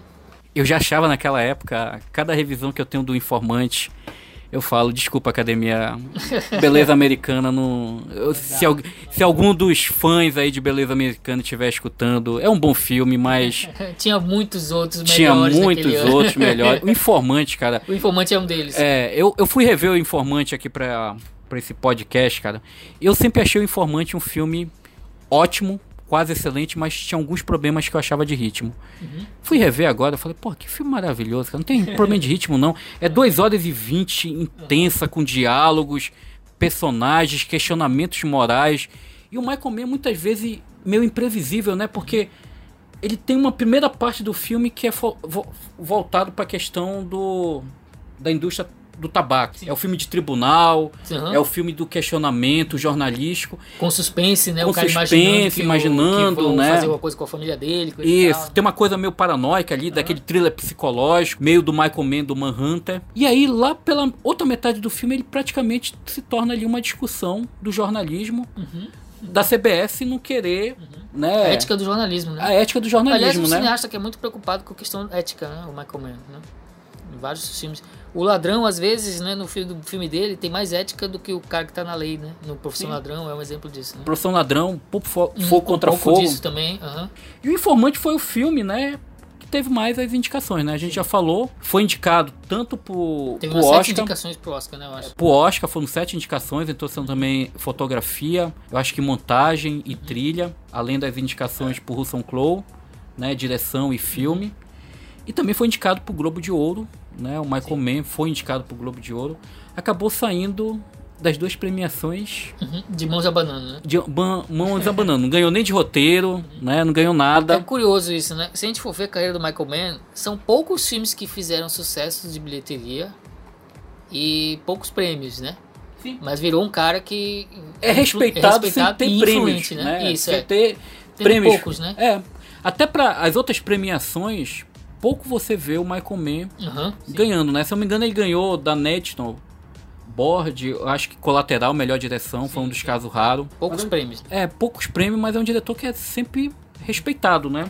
E muito influente também, né? E aí o Michael Mann, eu acho que apaixonado por essa coisa mais baseada em fatos reais, ele fez uma uhum. biografia, né? Biografia, né? Que é o, o próximo filme dele, Ali, né? Lançado dois anos depois do 2001. Também teve uma, uma atenção do Oscar, né? Também recebeu algumas indicações. A indicação pro nosso querido Will Smith. O Michael concorreu como roteiro também, imagino. Acho Roteiro, concorreu para roteiro. Então é um filme que tem, traz o Will Smith, né? Como Muhammad Ali, né? O maior boxeador de todos os tempos. E... É uma biografia mais centrada... Isso. Em vez de contar a história da vida do cara inteira, né? Ele é. se centra só nos anos nos poucos anos em que ele não quis lutar, não quis ir para a guerra do Vietnã, né? E depois quando ele tenta é, Retornar, retomar, né? retomar o título, né? Ele se fixa assim uns dois, três anos da carreira do cara, né? O que é melhor, na minha opinião, do que essas biografias que tentam mostrar a vida inteira do cara desde quando ele é criança. Acaba sendo superficial, né? O, Isso. Eu é. vi uma entrevista do Michael Mann que ele falou que essa é a parte da carreira que ele acha mais interessante do do, do, do Ali, porque é, uma, é um momento que ele reflete muito o, eu digo, né, a, a personagem, o personagem real, o Ali, que o momento que nas biografias que ele relata foi o momento que ele mais refletiu sobre a vida dele, levando alguns questionamentos. Uhum. Tendo um posicionamento, o Ali foi um cara que foi muito questionado, né, nunca se posicionar a favor da, da questão do negro no início da, uhum. da vida dele, né? Sim. Ele foi muito questionado isso. E depois ele foi a, a se aventurando nessa, nessa questão uhum. mais do da questão política, né? Sim. De lutar pelos direitos, né? É, ele ficava virando um ícone fora do ringue também, né? Isso. Porque e... ele não quis participar da guerra, não quis lutar na guerra do Vietnã, combateu o governo, né? Dos Estados Unidos. E aquele negócio dele mudar de nome também, né? Se converter ao islamismo, também isso é abordado no filme. E o Man, o Man acha muito interessante esse momento da vida dele, por isso que ele quis se uhum. centrar nesses aspectos, né? Eu acho um filme bem bacana, bem interessante, né? Bem, com certeza, bem melhor do que a maioria das biografias, eu acho. Mais interessante, pelo menos, né? Longe daquelas biografias meio convencionais, clichê, clichê né? É. O Will Smith, pra mim, tá muito bem no filme. Eu acho o melhor papel da carreira ah, dele. Ah, sim, melhor atuação, acho, com certeza, né? O John Voight, né? Acho que também foi indicado ao Oscar, né? Como coadjuvante, né? Usando aquela peruca do, do apresentador de televisão. As melhores cenas do filme, para mim, são as com o, o, Will e o John Voight, né? Eu revi esse fim de semana o Ali, fazia tempo que eu não revia. E pra mim as melhores cenas do filme são com os dois, né? Eu acho aquela sequência que ele treina e que ele corre ali no meio da multidão também uma uhum. coisa assim bem poética. Eu acho Sim. que o, o Michael Mann explora bem a, essa questão da, do herói ali no meio da multidão. Sim. Aí tem uma coisa também, você bem, bem, bem bom você ter lembrado isso, que algumas cenas do, do Will Smith correndo, coisa e tal, treinando, foram gravadas com câmera digital, né? Então o Michael Mann foi o pioneiro do digital, um dos pioneiros da, do, da Esse é o filme que ele já começa a trabalhar Isso. a questão do digital, Isso, né? É. Que ele tem vinha... poucas cenas, mas já tem algumas já tem um lado digital. digital é. E é muito interessante que muitas vezes você nota essa diferença no filme, uh -huh, né? Sim. Tem algumas sequências, se eu não me engano, acho que noturnas, principalmente. Sim, exato. Que ele explora essa câmera digital e que você sente, porque uh -huh. tá ali o, a, a película tradicional, uh -huh. né? Sim. E tem algumas cenas. Para mim, isso adiciona pro realismo. De novo, aquele negócio dele de buscar o, máximo de realismo possível. Né? E aí, uma coisa que eu acho muito interessante no, no Alien, não sei se você concorda, é o quanto ali também o Michael Mann mostra que não é só da questão do tiroteio, ah, sim, da ação. Não, não, faz, não fez só filme policial, né? Isso. Ele fez uma biografia bem assim, interessante. E as cenas de boxe, né? Uhum. O muito combate final, muito bem filmadas, né? Inclusive melhor que alguns filmes de boxe que a gente ah, assiste, sim, né? E ali ele consegue capturar, capturar muito bem esse, esse, aspecto das cenas de boxe, né? Eu acho que ele dá um, um, contexto tanto realista, mas também um contexto tão poético ali, de mostrar o quanto uhum. ali o ringue pro, pro Ali era um, um local é. especial, né? Ele se transformava, é. né? Ele mudava completamente. Tem uma cena que eu também gosto muito do Ali, quando ele descobre a morte do Malcolm X. Isso. Né? Uhum. É uma cena muito forte e é muito interessante ver um diretor branco, vamos colocar, uhum. é, conseguindo captar essa emoção de uma forma assim bem poética. Sim, o né? elenco do filme, aliás, é a maioria, quase todos os atores são negros, né? Acho que só o John Voight é a exceção. Então ele trabalha bem, ele trabalha bem com essa questão racial, né? É um filme é importante, né, para também para as pessoas compreenderem aquele momento histórico. Né? Mas é um filme que passou muito batido, né? Ah, sim, também. Foi outro o filme recebido meio friamente, né? Bilheteria, a crítica também Uhum. Não foi muito receptiva. E aí o Michael Mann, né? Parece que quando ele tem essa, essa dificuldade aí de críticas bem, vamos dizer assim, nada receptivas, ou um público meio frio com ele, o cara volta pro policial, né? é, parece que é, né? É, e aí ele voltou com o colateral. Colateral, né? né? Que se a gente for ver é outro sucesso dele, né? junto com Últimos Moicanos, eu, acho que é o, eu acho o que é o grande sucesso dele, né? A grande bilheteria, eu acho que é a maior bilheteria que ele fez. Sim. Né? Com certeza. Reuniu Tom Cruise pra Tom mim. Tom Cruise, né? Ele pega um personagem Cruise. de vilão, né? Coisa rara. Um vilão. Né? Eu acho que é o é uma das melhores situações do cara, cara, pra é, mim. Mas é a única de vilão do, do Tom Acho que. É, eu não consigo lembrar de outra. Não me lembro de outro personagem que a gente considera o vampiro Lestat como é. vilão. Ali também tem um. É, tem um, um pouco, pouco, né? Mas são só essas duas, eu acho. Mandou o Tom Cruise pintar o cabelo de cinza, né? Uhum. Ele usa aquele terno cinza também. Tem uma hora que eles passam pelo coiote, né, na cidade. Era pra justamente evocar a ideia de coiote, né? De personagem do Tom Cruise como um lobo. O Colateral, né, para quem não sabe, é a história de um assassino que vai para Los Angeles matar umas vítimas durante uma noite. E ele pega um taxista. Gente boa. Um taxista, cara, gente boa, né? Feito pelo Jamie Foxx. E para tentar. para levar ele durante a noite, né? Só que o taxista se renega e fica um jogo de gato e rato contra, um, entre os dois, né? E eles têm aquelas discussões filosóficas, né? Sobre se a vida faz sentido ou não. Isso. É o filme mais filosófico do. Eu do diria que tem, né? E no meio dos tiros. Existencialista, No meio né? dos tiros e das mortes tem umas discussões filosóficas, né? É, estudo de personagem, né? Um confrontando o outro. Tem um tanto de psicanálise também. Você é um, é um frustrado com a sua vida. O que é que você fez até agora, né? E é um filme assim que o Michael Mann finalmente abraça e- ali na década de 2000 a digital, O né? ah, sim, o cinema certeza. digital, né? Foi um dos primeiros de Hollywood, né, que filmou digital. Ele mesmo diz lá no making off, que também tá no, no DVD do filme, que se fosse tivesse filmado colateral em película, teria sido um pesadelo, né? Porque filmar em película de noite, né, tem precisa de muita luz, coisa e tal, ia demorar muito, né? E o Ele filme queria- todo é E o noturno, filme né? todo é noturno, né? Ia É. ser um inferno, né? Fazer, fa- filmar aquilo. Com a digital ele não precisava de tanta luz, ele conseguiu filmar Los Angeles com a- basicamente com a luz ambiente que tinha na cidade, criava planos rápidos, não precisava demorar tanto assim para filmar e o digital viabilizou o filme, né? E quando você assiste em Blu-ray, o, o colateral ele é muito bonito, cara. Sim. O, a, o- fotografia do filme é muito bonita, aquela, aqueles trovões de Los Angeles que, que o filme pega, é, a imagem do Tom Cruise atrás e o Jamie Foxx dirigindo o carro, né, o colorido do carro. Tem uns detalhes de fotografia muito bom, a cena no clube, né? Que tem um tiroteio no clube. Uma das melhores pra mim do Michael Mann, cara. Ah, sim, outra grande sequência de ação dele. né? É, eu colocaria ela apenas abaixo do Fogo contra Fogo, Uhum. a cena do tiroteio é, nas ruas de Los Angeles, né? Outro filme que o Michael Mann explora muito bem em Los Angeles, né? A Noite de Los Angeles, né? É tipo uma... Às vezes parece que a gente tá tendo uma continuidade do Fogo contra Fogo, né? Que se passa em Los Angeles. A gente também vê isso no Colateral. Sim. É um filme de ação, né? Marcante, né? Eu não gosto de algumas coisas quando chega lá na meia hora final, né? Eu acho que aquela coincidência da garota ser justamente a última vítima do Tom Cruise, aquilo ali já é meio forçado demais, forçar a barra demais. É, acho. mim o grande problema é aquela cena que eles vão visitar Não, aquilo do- ali não me incomoda tanto, cara. Pô, mano, o Aquilo cara tá ali- matando, pô. Vai, aí, vamos lá visitar sua mãe, senão ela pode nos entregar. Faz, não, não dá, não dá. Tem, É, tem é, uns, aquele- alguns é, momentos questionáveis do roteiro, de, né? Uhum. É, aquela barriga de roteiro assim que a gente fala. Mas é inegável Podia que ser é um melhor, filme né? muito bem dirigido e que ah, como sequência, como espetáculo de ação e suspense ele funciona, né? E os atores são ótimos, né? Tem uma ponta do Javier Bardem, né? Como traficante, né? Tem o Mark Ruffalo, né? Também Mark faz- Ruffalo, né? É, fazendo personagem, policial, né? O Peter Berg, né, que é um diretor que acabou sendo dirigiu ator, depois dirigiu vários filmes de ação produzidos, Produzido pelo Ma- Michael Mann, ele é né? discípulo né, do cara, né, praticamente. Infelizmente é um discípulo não muito bom. Mas não vamos discutir isso aqui, né? é verdade. Nem todo mundo pode ser o Michael Mann da vida. Mas a gente percebe que na hora de filmar cena de ação, ele imita bem o mestre dele, né? Sim, Ele, pelo menos é. tenta, né? E, e o Michael Mann parece que depois do Colateral ele acertou ainda mais o filme, né? Uhum, sim. Miami Vice, pra mim... Não nas bilheterias, porque de novo foi outro, outro fracasso, né? Mas. Podemos dizer que Michael Mann não combina com bilheteria. Ah, sim, com né? certeza. Mas Miami Vice com certeza é melhor do que Colateral, né? A gente tá dizendo, afirmando isso aqui, tá? Se você discorda, Problema seu, me É, desculpe, mas... não há muito o que fazer, né? Você tá ouvindo isso. Agora, o Miami Vice, cara, é um filme que te pega de supetão, não sei se você Uhum, concorda. sim. É um daqueles filmes tão imprevisto, né? Porque assim, quem assiste Miami Vice, quando eu fui pro cinema, eu me lembro até hoje da experiência, né? Eu falei, porra, vou ver o Michael Mann fazendo um filme colorido, pô. Uhum. Gente, muita gente foi esperando ver um negócio É, parecido eu até com falei, seriado, pô, né? eu até pensei assim, pô, será que o Michael Mann agora vai voltar pra década de 80? Porque vê aquelas luzes de neon, né? Aqueles figurinos, aquela trilha sonora do do instrumental, os sint- sintetizadores.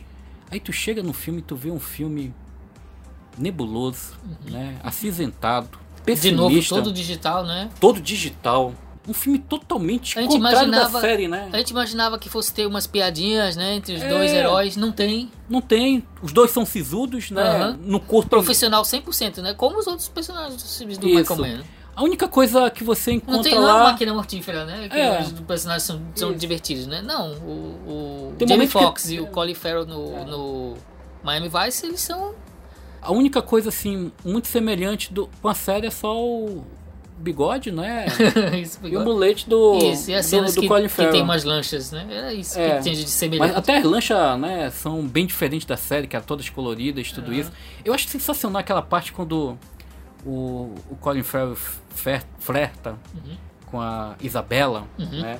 Esqueci o nome da atriz. É a Gong. Li. Gong. É Gong Li, né? É. Linda, tá maravilhosa no filme. Ele flerta. Aí ela olha pra lancha E é dele. outra mulher forte, né, do Michael Mann. Outra ela mulher bota, forte. bota o cara na... Isso, ela ela é ali independente, né? Ela tenta sobreviver naquele meio ali de machos, Uhum. né? Masculino Do tráfico. do tráfico, ela é a única mulher ali dentro daquele meio. E ela é a que é a agenciadora, né? Ela que toma algumas decisões importantes. E aí ela olha pro Colin Farrell, né? Eles flertam, né? Dentro da sala de reunião. Ela sai, ele vai atrás, né? Diz, olha, já que eu vou... é, não vou cobrar nada, é, eu queria pelo menos lhe pagar um drink. Aí ela olha pra ele, vira de costa e olha pra lancha que tá parada ali na frente da casa.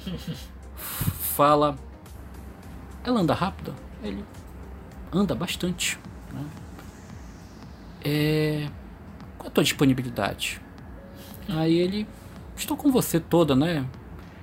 Então vamos lá. Aí eles entram na lancha. Ele pensa que ela vai levar ele ali pra parte de manhã, pra algum barzinho, né? Vamos lá em Cuba. Vamos em Cuba. Havana, dá um girinho, né? Então assim, uma coisa rápida, né? Ali... E eles vão. E eles vão pra Cuba, né?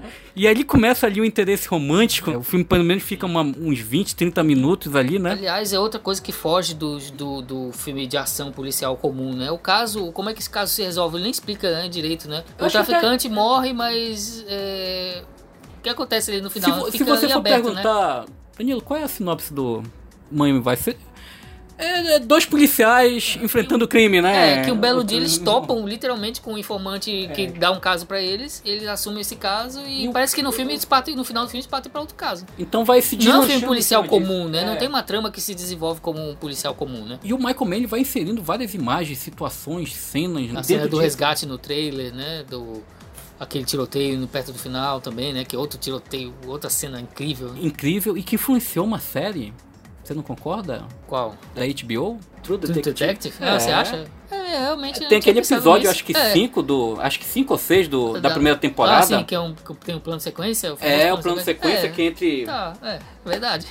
Tem uma, uma influência ali sim, que eu. sim. Toda vez que eu vejo o filme do Michael Mann, eu, eu Uhum. enxergo nesse episódio da.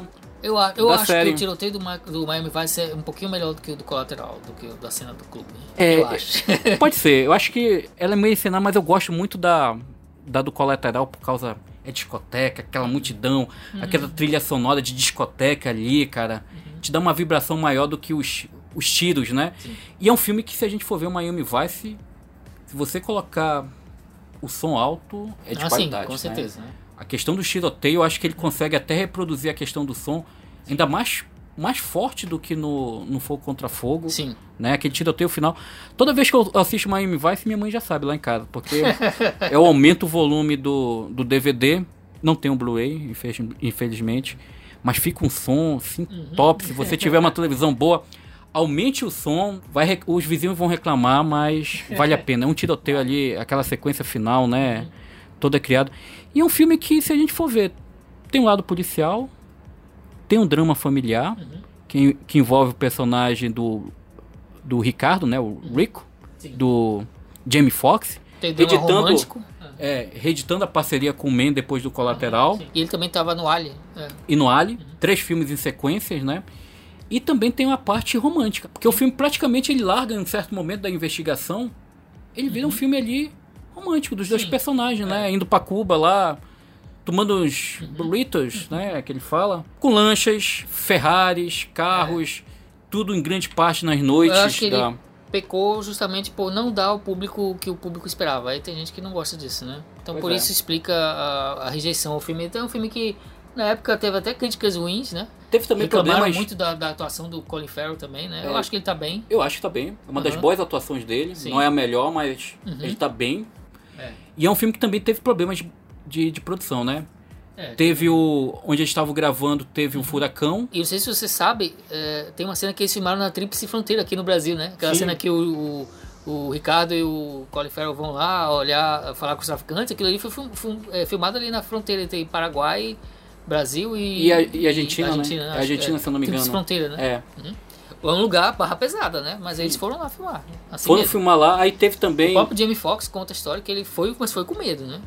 que, ele- que era um lugar bem barra pesada. E, e também tem a questão que o Colin Farrell naquela época estava passando por problemas de bebida, né? Ah, sim, é. Teve uma época que a, a produção teve que ser parada pra internação Isso, do teve Colin esses Farrell. problemas também. Colin Farrell que até hoje detona o filme, né? Não sei se você sabe, né? Diz que foi um, um dos piores filmes que ele fez. Um filme que até hoje ele não sabe não É, tem noção, né? É um filme sempre- sem. Ele nunca falou bem do filme, não. realmente. É, é um filme que ele nunca, segundo ele, nunca houve roteiro, o roteiro é horroroso, que não existe, né? E é um Mas, de filmes- novo, é outro filme que, com o passar do tempo, deu uma crescida. Hoje em dia as pessoas já falam bem dele ele já, já tá sendo reavaliado de novo, né? E é um filme que eu gosto muito, cara. Eu revi também, o, também. o Miami Vice agora pra esse especial.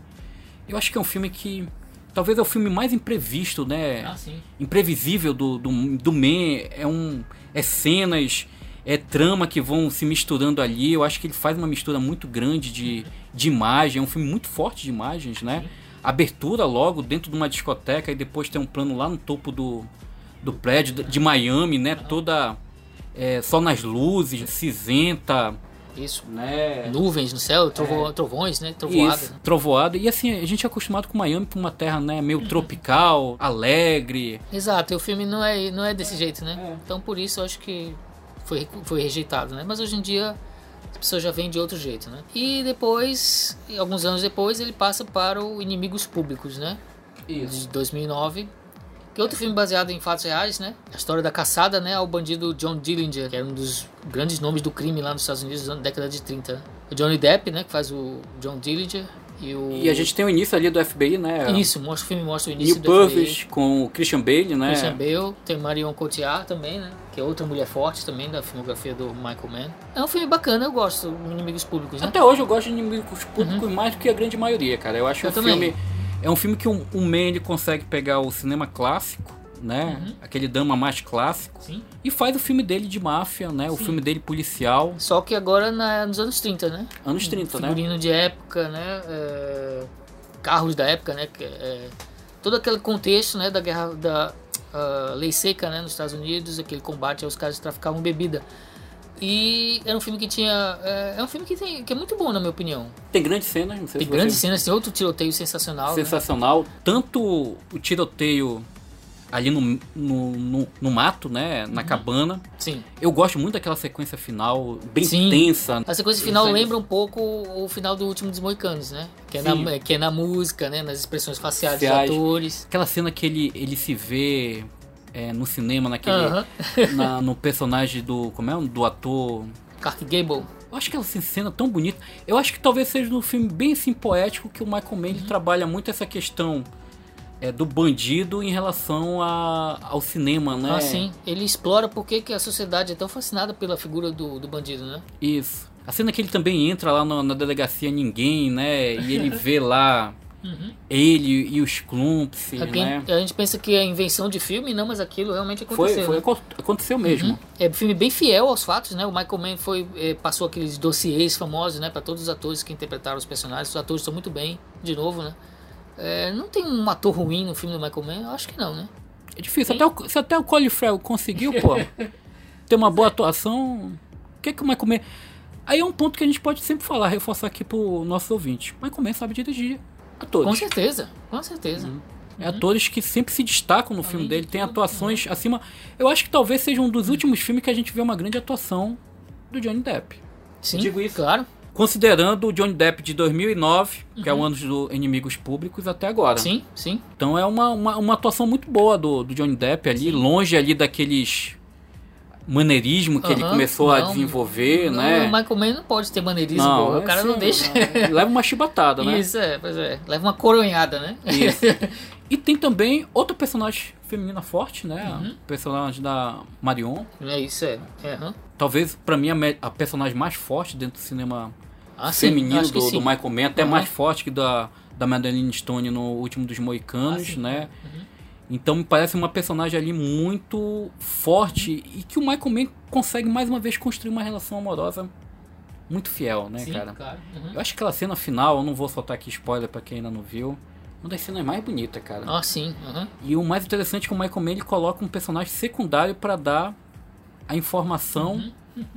à personagem feminina, né? O destino do, do John. É um filme que as pessoas podem rever hoje e tem uma surpresa. Ó, quem não achou lá, quem não, não se encantou por ele lá quando ele foi lançado há 10 anos, revendo hoje é outro filme que cresce bastante, né? Como quase todos, né? Do, do, do Michael Mann, né? E aí a gente chega, infelizmente, né?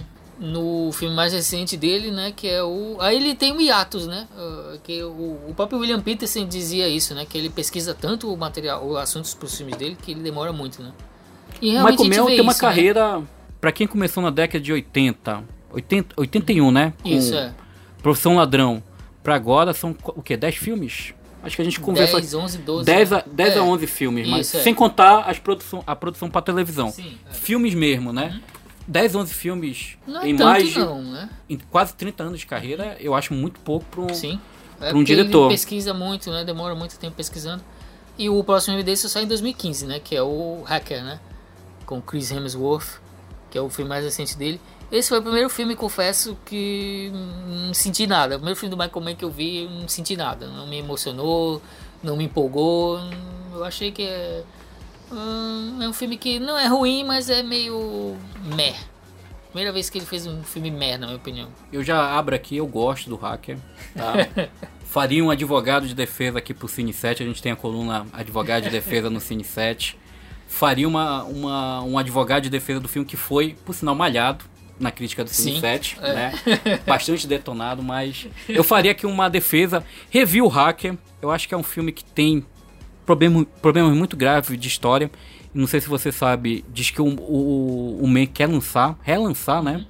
Pelo menos a, a, ano retrasado ele estava querendo relançar uma nova versão.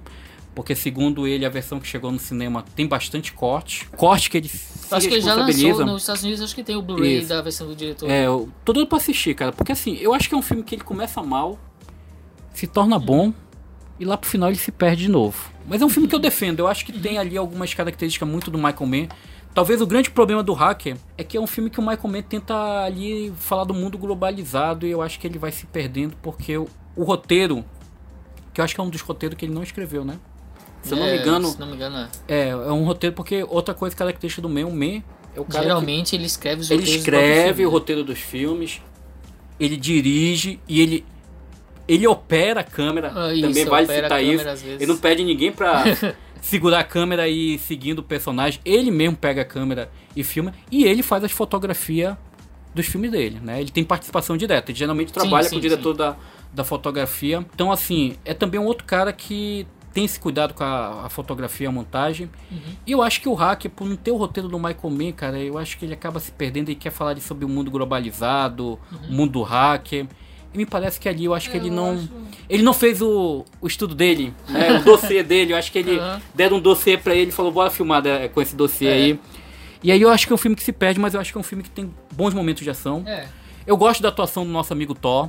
É, tá, tá bem. Aliás, todos os atores também, né? Tem a Viola Davis, né? Sim, tem, tem a Viola Davis. Os atores é, chineses também, também.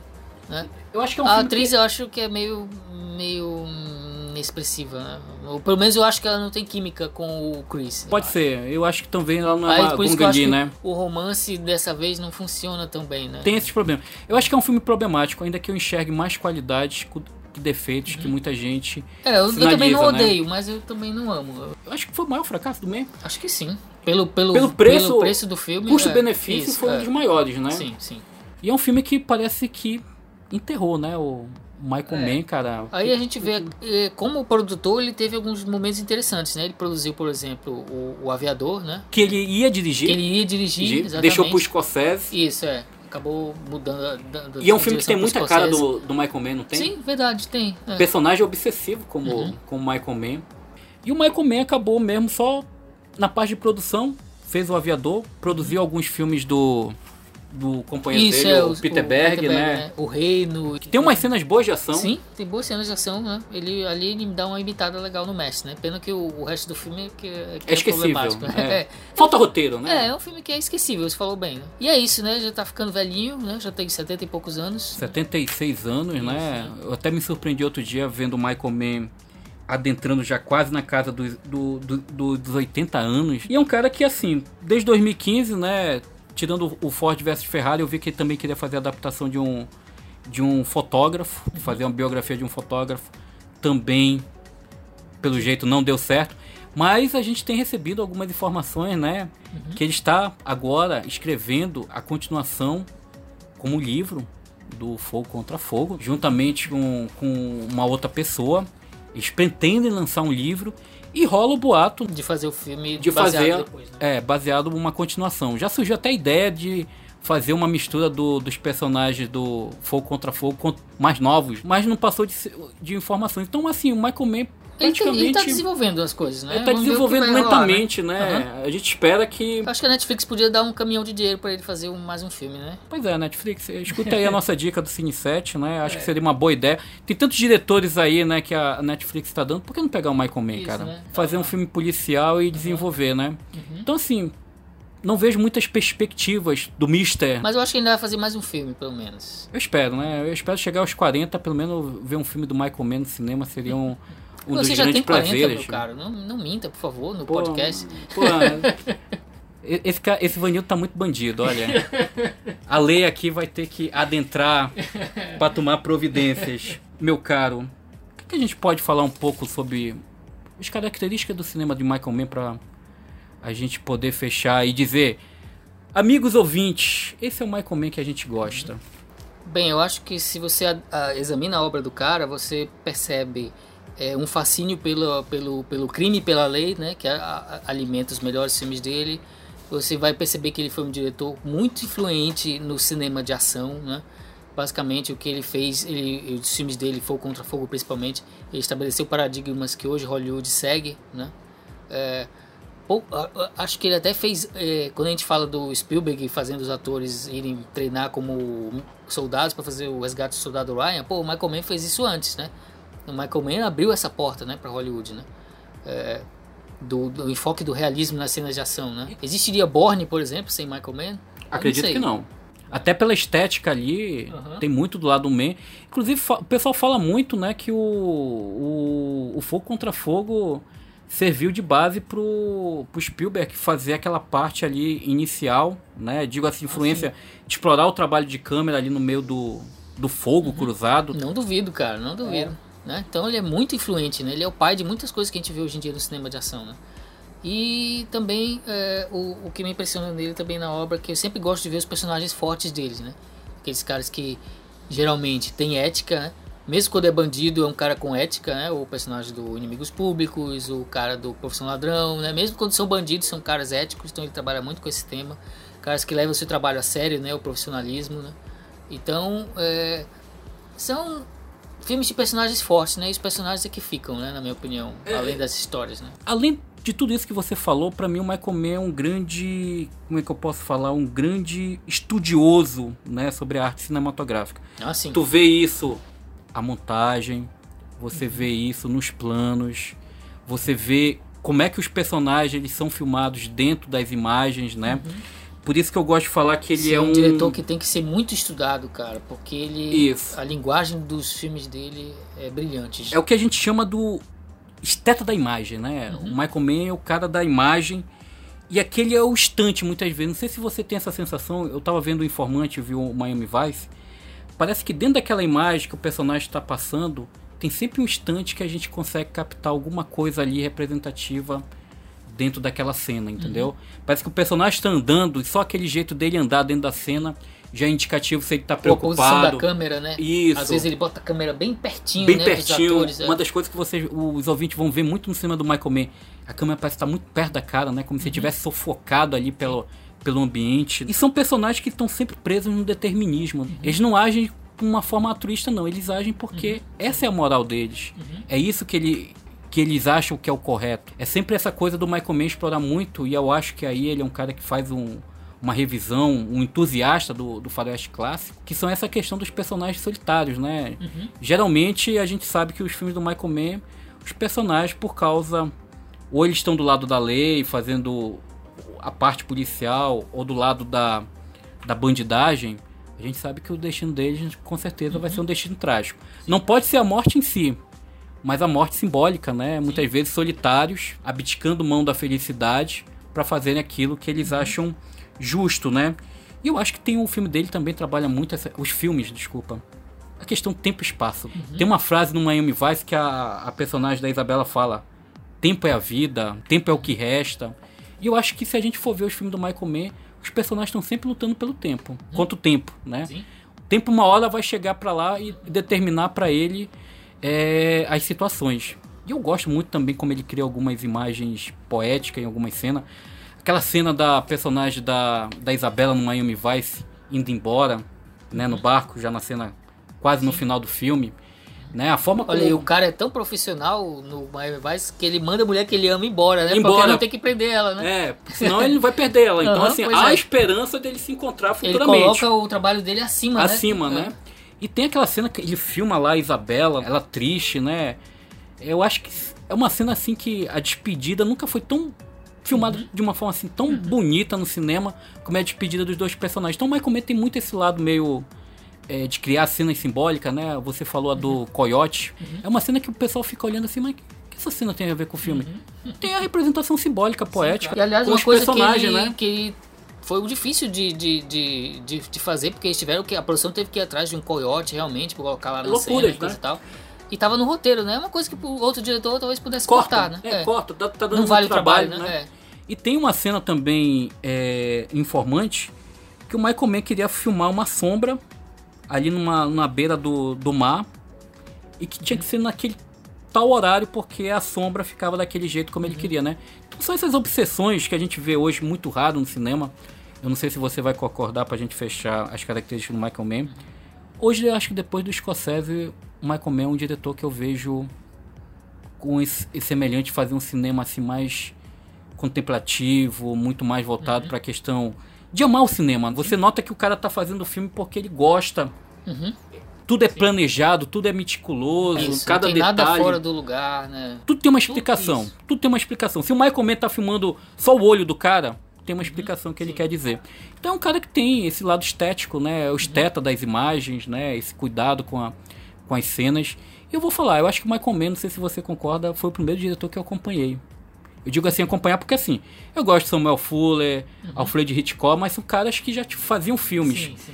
E eu peguei lá o Fogo contra Fogo já com o Michael Essa é Mann. da nossa época, né? É, da nossa época, né? Então é um diretor que pra mim eu vejo muito como o início da minha vida cinéfila, de pegar um diretor assim, fazendo filmes num cinema e você acompanhando isso. Quais são os teus três filmes favoritos do Michael Mann, pra gente três. fechar? Top 3. E o pior? Escolha o pior filme do Michael Mann. É, o pior, é, como eu não vi Fortaleza, né? Então o pior, na minha opinião, acaba sendo até mesmo por o hacker, né? Acaba sendo o hacker, né? O pior. Mas quando eu assistir Fortaleza, provavelmente isso vai mudar, né? Ou não, ou não. De repente você pode ser o 581 da comunidade do, do finado Orkut. Não, não, não. Top 3, O Informante em terceiro, Profissão Ladrão em segundo e Fogo Contra Fogo primeiro. Infelizmente eu também vou, se- vou, vou seguir só a parte dos melhores. Dos piores, o pior pra mim, sem dúvida, é o Fortaleza Infernal. Certo. Eu gosto do Hacker, tem algumas coisas boas, mas também fecho Primeiro Fogo Contra Fogo. Pra mim é o meu é o filme Ah, sim. policial. Pra mim é o, meu, é o filme número um dos anos 90, né? Eu Seguido de chamo- Pagamento Final. Eu Aham. coloco. Eu coloco Fogo E eu Contra não chamo Fogo. você de louco por isso. É. Já teve gente que me chamou de louco aqui, né? Um grande amigo nosso aqui, que a gente dedica esse podcast, Walter É, Fernandes, nosso né? amigão Walter, né? Que É. adora o cinema de Michael Mann, pra dizer o contrário. Já chamou de louco quando a gente falou que a gente considerava Fogo Contra Fogo um dos top 3 do cinema do- dos anos 90. Coloco ele, o melhor filme do Michael Mann, o melhor filme do- da década de 90. Em segundo lugar, fico com Profissão Ladrão. Em terceiro lugar, só vou quebrar aí que eu coloco Miami Vice no lugar do Informante. O Informante ficaria em quarto lugar. Ainda gosto muito do, do Miami Vice. Por ser um cinema muito de imprevisibilidade, você dentro do cinema policial, que cinema policial muitas vezes, não sei se você concorda, é, umas amarras muito É, seguras, isso, né, é. tradicionais. Tem seus clichês, né? Seus e muitos clichês. filmes não fogem, né? Isso é uma coisa legal desse podcast, né, pessoal? Se vocês não gostaram, por exemplo, de Miami Vice na época, ou de algum outro filme do Michael Mann, assistam de novo. É um diretor que você tem que assistir de novo os filmes, sabe? É, é, os filmes aumentam, às vezes crescem, né? Quando você revisita, né? Em vários Eu casos dos filmes dele acontece A isso. sua dica devia ser pra rever Hacker. Tá, eu vou rever Hacker. Eu você vi duas vezes já. Eu vou vi não, não, vezes. não. Você viu Eu vi uma Seguida vez. da- é. Depois quando tá no Netflix, não sei se ainda tá. Não sei se ainda tá. Eu vi É. quando chegou lá, revi quando chegou lá. Continuei achando a mesma coisa, mas eu vou, vou, vou dar uma terceira chance, né? Então se você assistiu Inimigos Públicos ou Moeb vai, você achou eles hum, mais ou menos na época, né? Reveja, né? É, esses filmes crescem, né? Com certeza. Então, pessoal, acho que que a gente podia falar de Michael Mann aqui, né? É, já deix, deixamos nosso amor, a gente faz parte da escola, da igreja Michael clube, Mann. né? É. Mister, Mister. Os flamenguistas que me perdoem, mas não é Jesus o Mister verdadeiro. Pra gente, cinéfilo, o verdadeiro Mister é Michael Mann, né? O grande esteta. Né? Então a gente espera que isso tenha influenciado muito aí vocês que estão nos escutando, que não conhece o Michael Mann ou que gosta. Eu acho que tem muita coisa que a gente podia estar falando aqui, mas ia dar quase quatro Isso, horas é. de. Se o nosso editor-chefe aqui, Caio Pimenta, deixasse, a gente ia dormir aqui falando sobre o Michael Mann, né? Mas uma hora o podcast tem que acabar. Então a gente agradece aí, lembrando mais uma vez, né? Adentre aí no site do Cine7, www.cine7.com.br. Tem as nossas críticas, a gente também fala sobre clássicos, tem entrevista, artigos, matérias. As redes sociais também lá vocês podem estar curtindo, Facebook, Twitter. E é lógico, lembrando que o podcast, esse podcast que a gente faz, sempre tem um lançamento toda quinta-feira, às 8 horas da noite, horário de Brasília. Então, lá também no site, também no SoundCloud, é, Spotify, Deezer. Você também pode estar é, escutando nossos outros podcasts. Tem o de terror, tem o do cinema do David Lynch, tem o de Exterminador. Você vai ver que o Ivanildo está em quase 100%, né? É, é quase o Guinness Book do, do Cine 7 no, no podcast, esse rapaz. E lembrando, se vocês quiserem darem sugestão, né? Eu falei no início, mas acabei esquecendo. A gente tem um e-mail, cine7, ufan.gmail.com, de novo repetindo, cine7, ufan.gmail.com. Lá você pode mandar pro nosso editor Caio Pimenta. Caio, Sugestões, né? sugestões, críticas também, né? A gente tem aqui um convênio psicológico para momentos que vocês detonarem a gente, a gente busca o auxílio psicológico para aguentar essa pressão, mas as críticas são sempre construtivas. Se Michael Mann lidou com os fracassos de bilheteria, o que a gente aqui como Pois é, né? simples críticos, né, não pode lidar. Então também está aberto para críticas, sugestões, né? Você pode estar falando lá. Eu acho que esse, isso é sempre importante para a gente também seguir um pouco o que o nosso público deseja, né? Muitas vezes a gente pode ficar preso e vocês dando sugestões. Já falei, tem maluco pra tudo aqui no Cine 7, na equipe do Cine 7. Se vocês quiserem, até o Leandro Rassum, eu me comprometo a participar desse podcast. Podcast sobre a filmografia de Leandro Hassum. é, a- analisar a atuação de Leandro Hassum. Eu sou um fã do Leandro Hassum, eu brinco aqui, mas eu gosto dele, eu sou um fã desse comediante brasileiro que a Netflix contratou, né? Vai pagar um cachê milionário pra ele fazer filmes. Chupa essa, Anda Sandra, não é só você que tem a Netflix, não, né? Leandro Hassum também tá aqui. Então vocês podem dar dica, né? Que a gente também vai incorporando dentro do podcast. Então espero estar aqui futuramente de volta juntamente com meu amigo Ivanildo. Agradecemos aí mais uma vez. Espero que vocês tenham gostado. De novo. E é isso. E é isso, pessoal. Valeu. Um grande abraço.